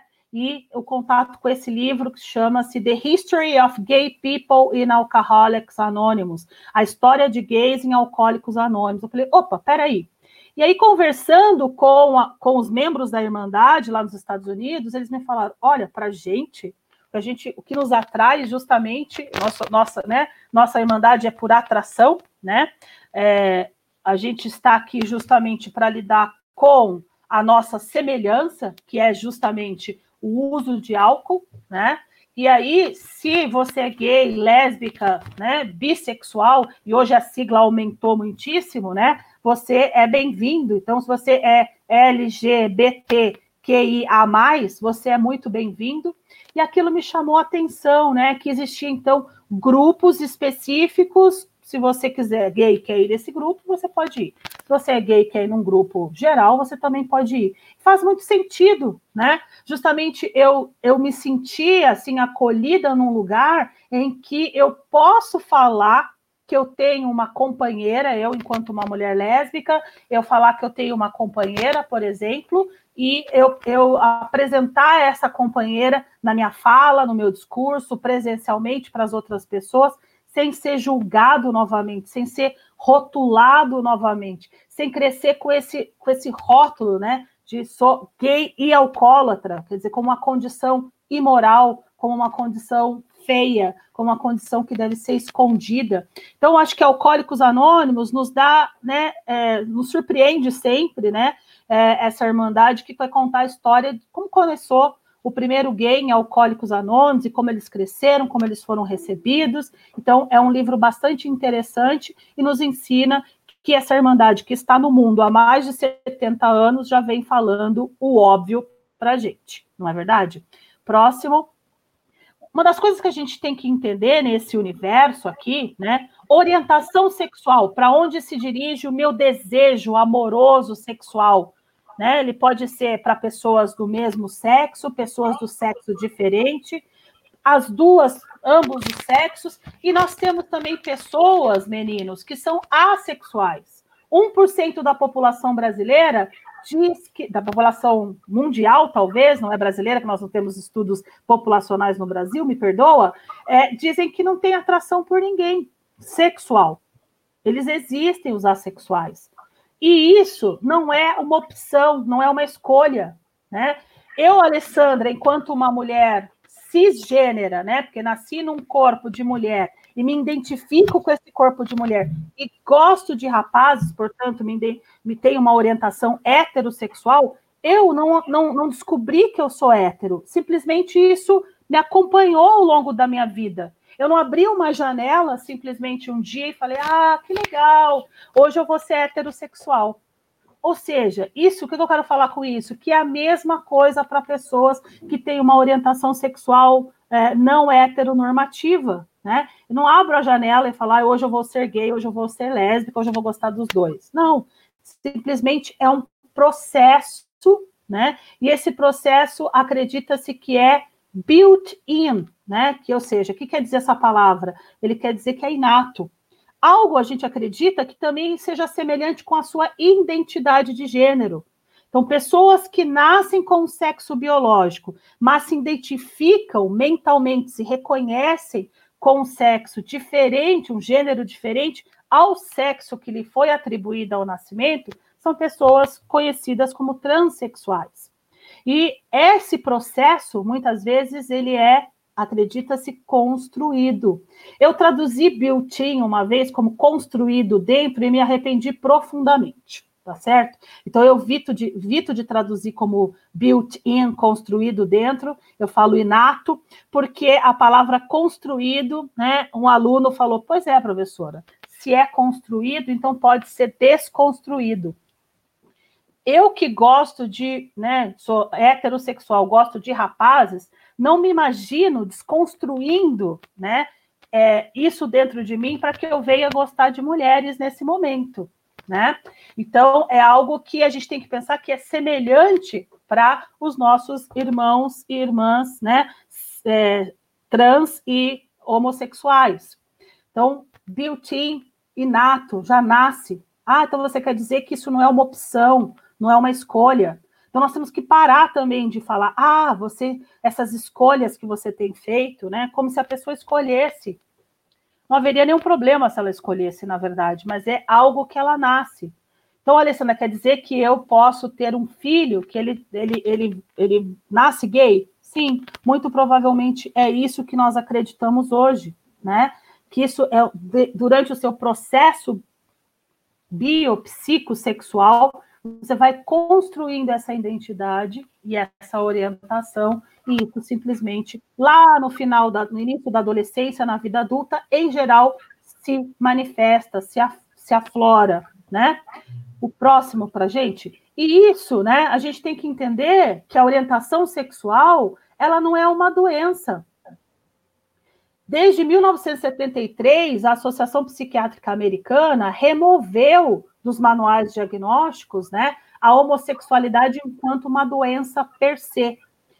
Óbvio que estar no manual diagnóstico foi, durante algum tempo, protetor para gays, né? Hoje eu aprendi um pouco sobre isso e acho que sim, mas, por outro lado, também trouxe muito estigma de estar atrelado a você é um portador de uma doença mental. Então, se você é gay, você tem uma doença mental.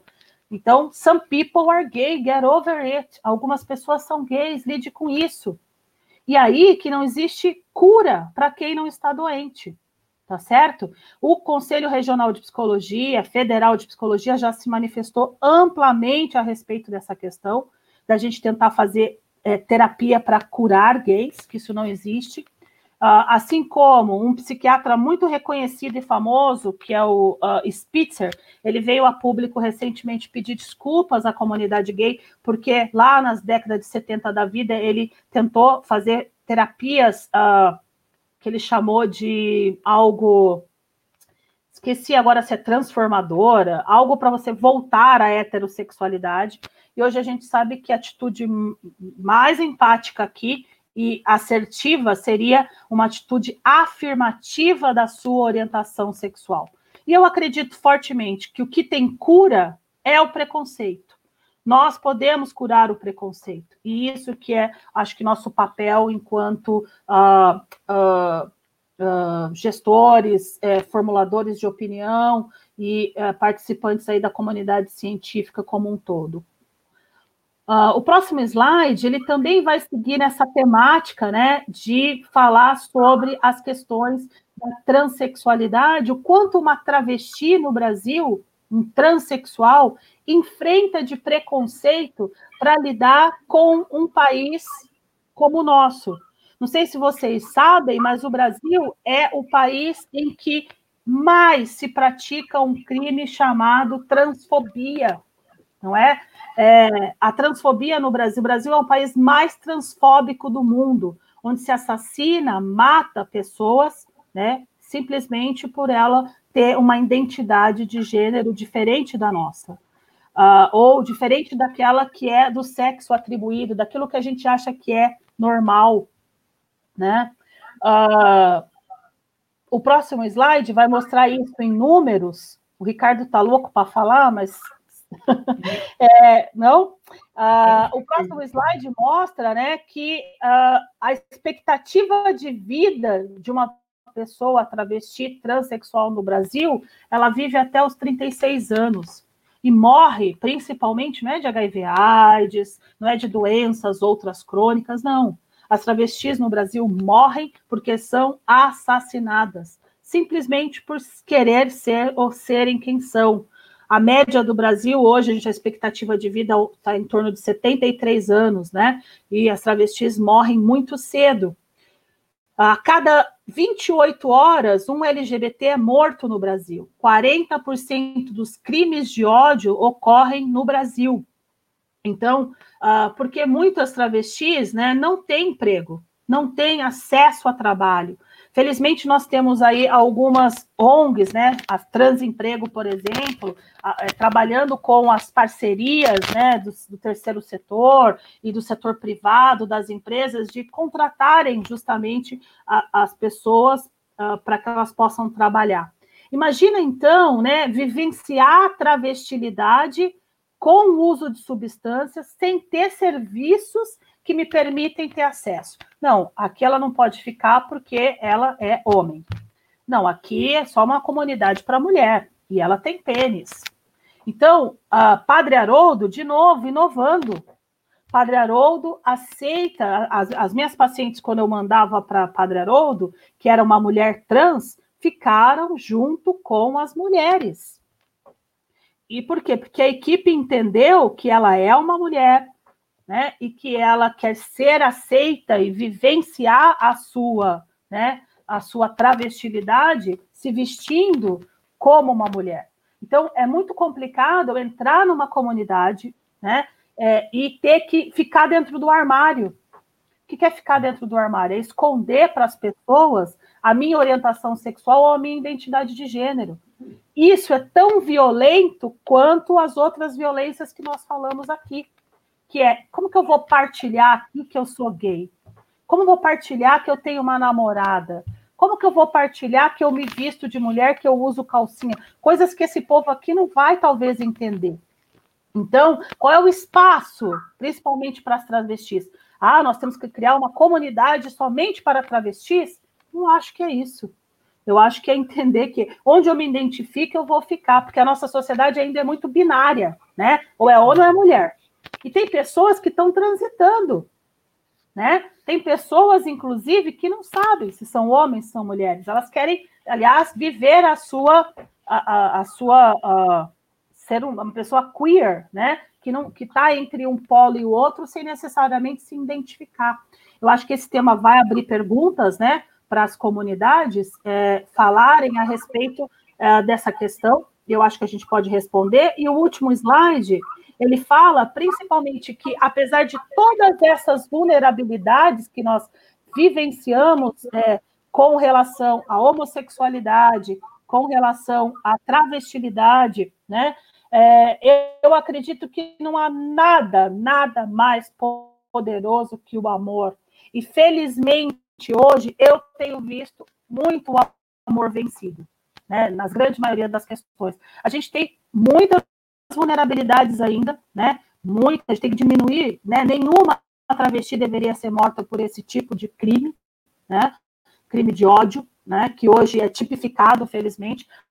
A homofobia é tipificada no nosso, no nosso país. E eu vejo pais muito mais abertos, principalmente eu atendo adolescentes que estão nesse processo de identificação, né? E tudo que eu quero é que esse adolescente não venha usar a droga como um recurso para lidar com a, sua identidade sexual, com a sua orientação sexual, que não precise desse recurso, desse anestésico, para eu ser aceito, para eu me enquadrar, ou para eu me enquadrar é a palavra que não deveria ter falado, mas é porque as pessoas tentam se enquadrar. Então, uma das questões que eu vejo também muito grande é um, uma, um, um sintoma, né, uma vulnerabilidade que se chama homofobia internalizada. O que quer dizer isso? Eu luto com todas as minhas forças para não ser quem eu sou. Porque isso é feio, porque o meu pastor disse que não pode, porque o meu padre disse que não pode. Isso não quero dar esse desgosto à minha mãe, eu não quero dar esse desgosto à minha família, né? De ser uma pessoa de uma minoria sexual. Então, eu rechaço isso em mim. E esse rechaço vem em forma de uso de droga, automutilação, ideação suicida, tentativa de suicídio é, e outras tantas vulnerabilidades que a gente acaba empurrando, né, muitas vezes, essas pessoas para é, esse lugar. E acho que é isso, né? A gente pode abrir para a pergunta e falar um pouco mais, né? Mas aí tem muitas questões que a gente pode conversar. Olha a Lúcia falando aí da, da comunidade do Padre Haroldo a presidente do Instituto Padre Haroldo, né, falando que aí, ó, que tem transexual na equipe, né? A, a Febract também tem uma transexual que, que é legal. Doutora, né? que a gente tem no nosso curso presencial, que nesse momento está interrompido em função da comunidade sanitária, uma disciplina toda voltada para a sexualidade na comunidade terapêutica, que é ministrada em Campinas por uma transexual doutora em sexualidade, né? É o que muito nos alegra. Né? E eu Perfeito. acho que para a comunidade terapêutica, agora há pouco apareceu um questionamento. Ah, mas e como é que as comunidades religiosas vão lidar com essa situação? Porque as religiões não aceitam isso, não lidam bem com isso, né, Alessandra? Eu, como leitor e como alguém que estuda e que pensa, se o próprio Jesus Cristo disse em algum momento que toda a lei se resumia em ama teu próximo como a ti mesmo, né? Eu não posso pensar num serviço que acolha pessoas e que faça seleção dessas pessoas. Pessoa é pessoa e a natureza humana se impõe, ela é, né? E quanto mais ela for e quanto mais o ambiente tiver espaço e clima para isso, mais saúde eu vou promover. Eu fiquei fico extremamente feliz com as suas colocações todas, né? Num país uh, homofóbico, que é o que mais mata negros, mulheres e homossexuais do mundo, o Brasil é campeão de morte, né? E então o desafio para as comunidades terapêuticas é esse desafio, o serviço, os, os dispositivos de serviço e atenção, eles estão aí para o tratamento da dependência química. Eles nada têm a ver com a orientação sexual das pessoas, com, com as suas fantasias, a não ser de melhorar, então, a qualidade de vida desse indivíduo para ele bem viver a sua sexualidade amplamente. Né? A, comunidade terapêutica não é um espaço para uh, para cura disso, cura daquilo, cura daquele outro. Até porque, Alessandra, pensando isso, né, uh, sob a perspectiva mais profunda, ninguém se cura de si mesmo. Uhum, entende? Uhum. A gente não, ninguém se cura de si mesmo, né? E a gente precisa, na realidade, não é se curar, é abraçar a gente mesmo, né? Então, eu acho que esse nosso nossa conversa hoje ela caminha muito nesse sentido quando você termina com aquela palavra, né? É o amor, né? O, um, não um amor romântico, né? Mas esse amor capaz de acolher verdadeiramente a pessoa humana, né? Aí, Ricardo, para também é, só voltando um ponto, né? A, a pergunta, né? Prática e a comunidade, uma comunidade masculina que recebe um travesti, né? e lá só tem homem, então pode fazer esse travesti, essa travesti se vestir de homem porque ela é uma comunidade masculina. Isso é crime. Além de ser antiterapêutico, além de estar contrário a qualquer evidência científica de qualquer coisa, é um crime que a comunidade está cometendo passível de processo criminal. Com religião, sem religião, não importa, né? porque eh, a questão religiosa é, é muito difícil de, em algumas comunidades, cada vez menos, ainda bem, e, e não é, não, não, não, vou falar de propósito isso, porque graças a Deus é cada vez menos um problema religioso, né? Deus deve estar agindo, né, para que isso né, flua o que deve fluir naturalmente, tá?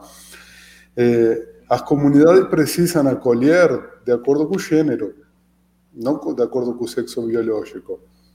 Porque não é apenas né, se a pessoa tem pinto ou não tem pinto que define toda a problemática psíquica e a dependência química, né, é, é tudo que envolve. Se alguém que é de gênero feminino, mesmo que seja do sexo biológico masculino, vai ter toda, essa, toda a complexidade psicológica e relacional de uma mulher. Então vai para uma comunidade feminina. Aí alguém perguntou antes, e homem trans uma pessoa com sexo biológico feminino, identidade de gênero masculino, vai para uma comunidade masculina, no meio de um monte de homens, uma mulher, né? Olha, não, é uma mulher, para todos os efeitos.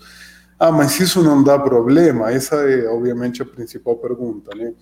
E a minha resposta sempre é: bom, o dia que você acha um dependente químico em tratamento que não dê problema, com pinto, sem pinto, em qualquer lugar, me conta porque eu nunca vi. Tudo dá problema. Obviamente, se a gente não estiver pronto para lidar com o problema, então a gente está na profissão errada. Tem que fazer outra coisa, porque vai dar problema e esse é o nosso trabalho, né? É, agora, né, nós tivemos muitas experiências. O Padre Haroldo tem experiência no Instituto Padre Haroldo muito grande. Na comunidade Nova Jornada que eu coordenei né, e fundei, né, tivemos experiência de várias vezes de, de, de eh, trans, travestis, né, mulheres trans na unidade feminina, e tivemos duas vezes experiência de homem trans na, na comunidade masculina. Né? Ah, a pessoa escolhe onde se sente melhor? Teoricamente não, não é uma questão de escolha também. Assim como um homem não pode escolher ir para uma comunidade feminina, porque ele é homem, então ele vai ter um atendimento na comunidade masculina, né? A, a pessoa por gênero iria para a sua comunidade de gênero. Nós tivemos uma situação, eu vou relatar ela por uma questão de para entender um pouco a, a ideia da escolha, que chegou um homem trans na, na, na feminina, né? É, e trouxe a seguinte questão, né? Eu sou homem, ela tinha nome, tinha nome social de homem, né? É, porém, eu vou ficar muito constrangido quando eu estiver no ciclo menstrual no meio de um monte de homens. Então, eu queria ficar na comunidade feminina por causa disso. Né? E aí trouxe essa demanda. Tá? É, temos que entender que é, é diferente isso do que escolher. Essa pessoa não estava querendo escolher uma coisa ou outra, ela estava trazendo uma limitação real e algo que ia influenciar. Aí a gente conversou com a equipe, conversou com o grupo, porque o grupo tem que participar desse tipo de escolha e de todas na comunidade, né? E as meninas do grupo entenderam que tudo bem, que bom, se esse era o problema, vamos fazer a experiência, vamos tentar atender aquilo que seja melhor para a pessoa. Nesse caso, né, houve essa, entre aspas, escolha, porque houve um fato concreto que, que levou a essa escolha.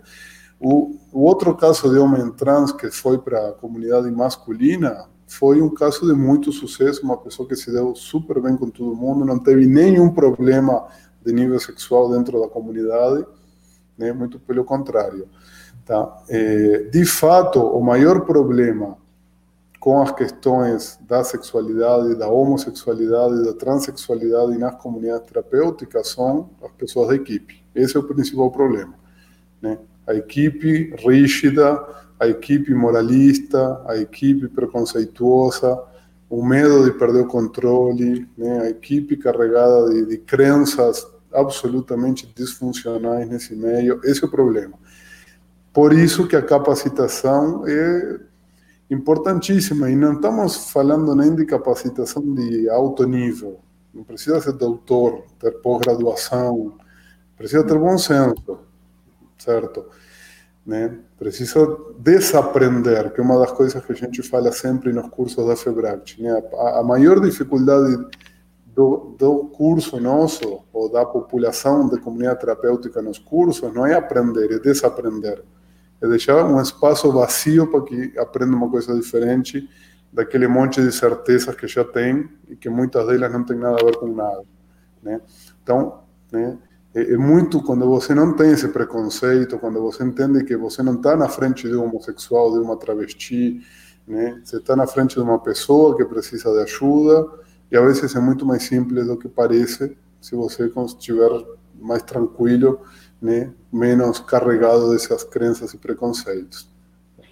Eu já dei alta, inclusive, Pablo, para um sujeito homofóbico. Acho que também é nosso papel dentro dos serviços e da comunidade é não tolerar qualquer tipo de violência, inclusive a violência homofóbica.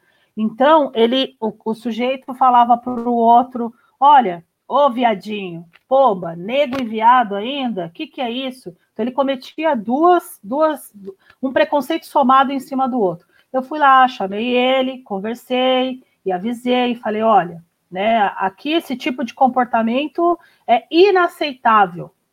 Se você não tolera, não aceita, você tem que respeitar. Porque nós não estamos pedindo aqui a sua tolerância e a sua aceitação. O que eu estou lhe pedindo é o seu respeito.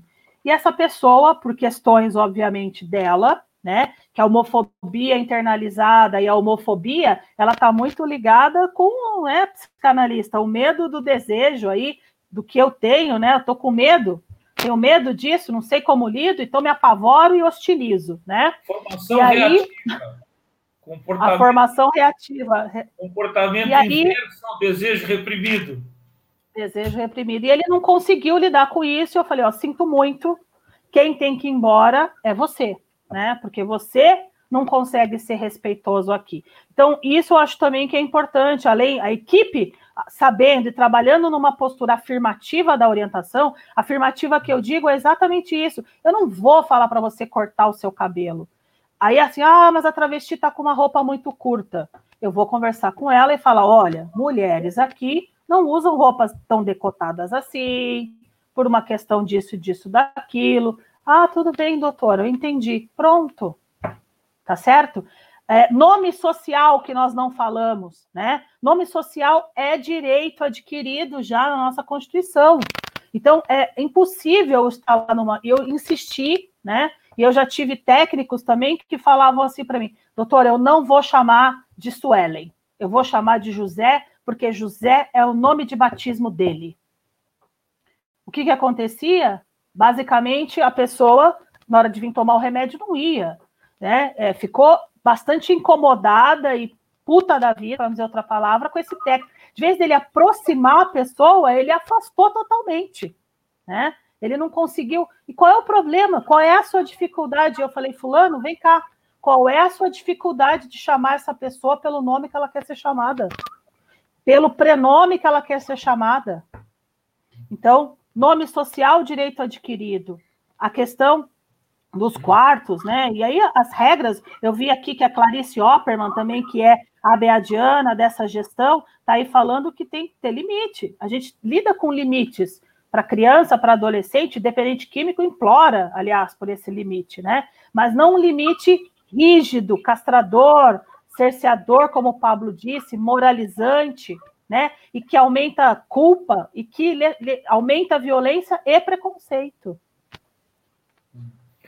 Muito bem, Alessandra. Já se foram duas horas e cinco minutos. O pessoal está pedindo uma parte 2, né? Nós vamos ter que. Vai ter bis.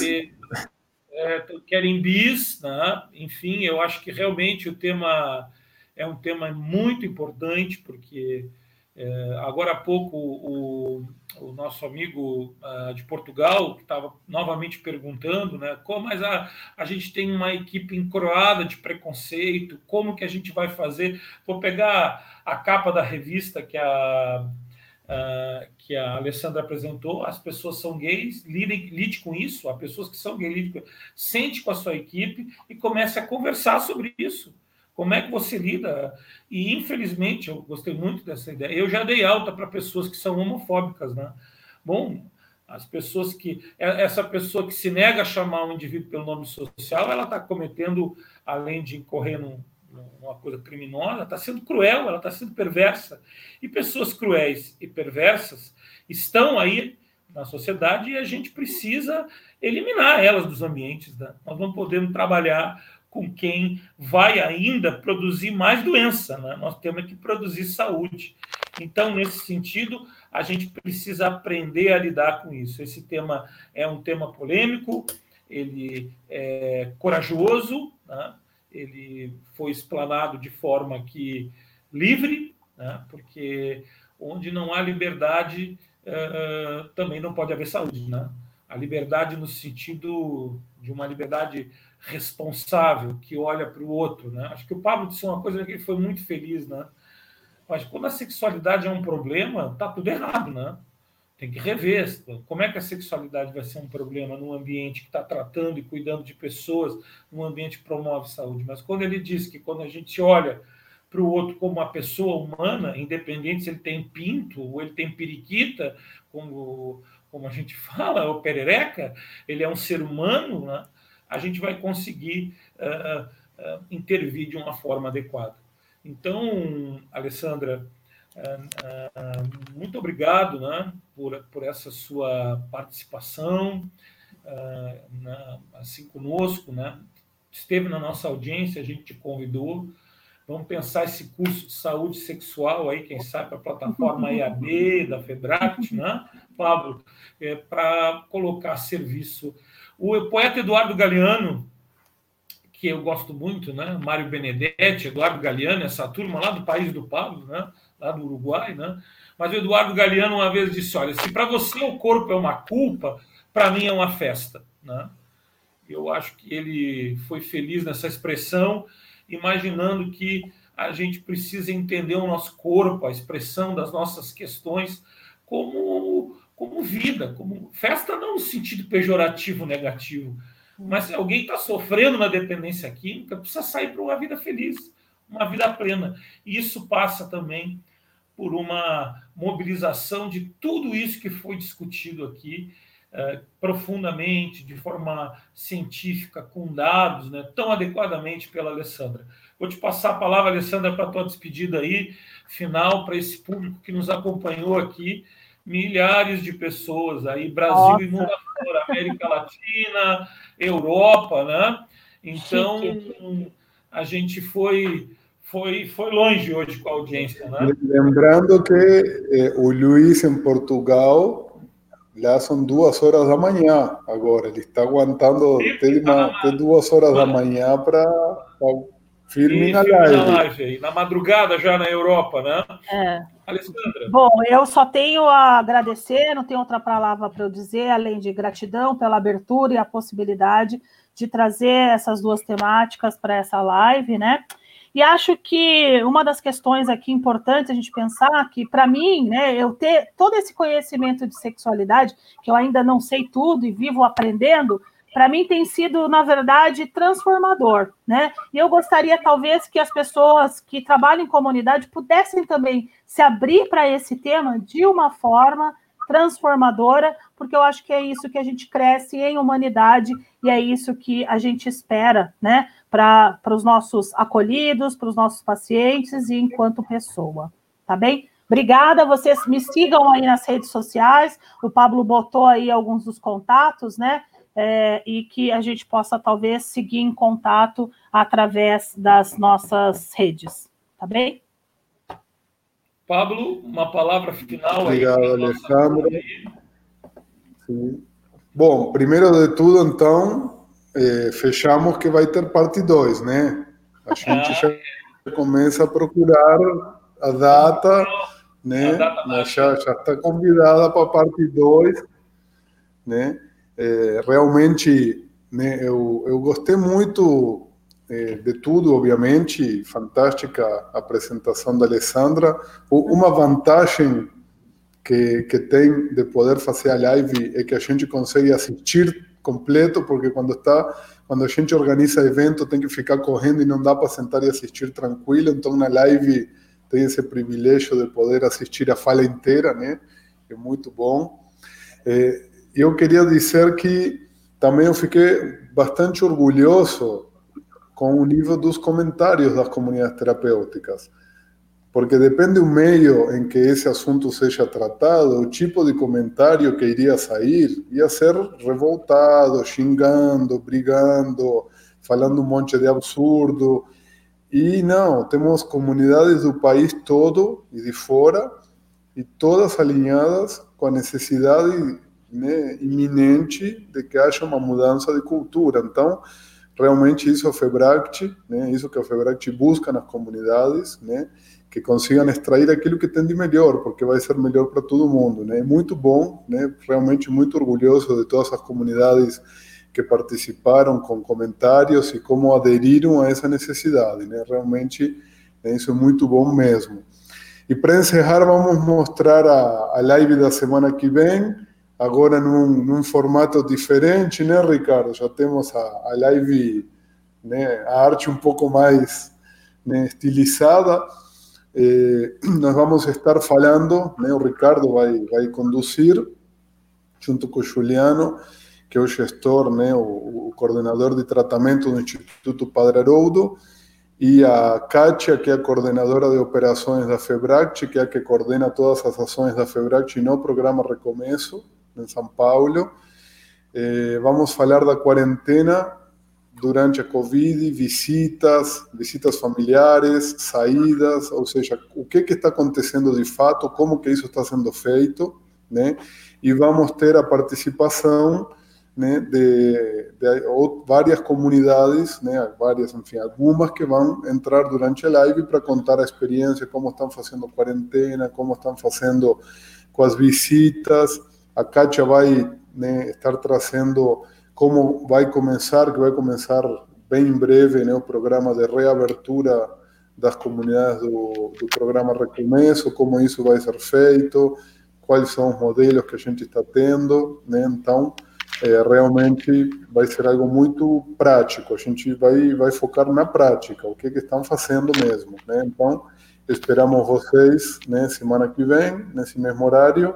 Né? Amanhã você já tem os slides, o vídeo, o podcast, tudo para assistir quem quiser. Tá? E muito obrigado de novo, Alessandra. Né? Até a próxima live para todos. Tchau, tchau. Uma... Então tá, obrigado à família Beade por nos emprestar um pouco a Alessandra, né? Que bom. E a gente continuar e aprofundar essa parceria com a BEAD, que essa referência em ciência, em conhecimento, em pesquisa, em né, essa, esse, essa multiprofissionalidade que ela, que ela traz dentro do seu, do seu âmago. Obrigado, Alessandra. Essa possibilidade de fazer live e de acompanhar o material, eu te diria que tu me fizesse essa noite um ser humano melhor com o teu conhecimento, com o teu saber, né? E eu acho que a ciência, quando toca a sensibilidade e o intelecto, ela cumpre o seu papel. Quando ela fica fechada dentro da academia, voltada só para um conteúdo, uma, um elemento mais narcísico ou mais egóico, ela não muda. Mas quando a gente vê uma cientista aplicando seu saber, colocando esse saber a serviço do outro, nos toca a sensibilidade, nos troca a nossa inteligência e nos faz a todos pessoas melhores. Então, eu acho que essa foi uma noite muito especial para todos nós. Obrigado, Alessandra. Obrigado a todos vocês que nos acompanharam. Quinta-feira que vem a gente está junto de novo. Beijo no coração.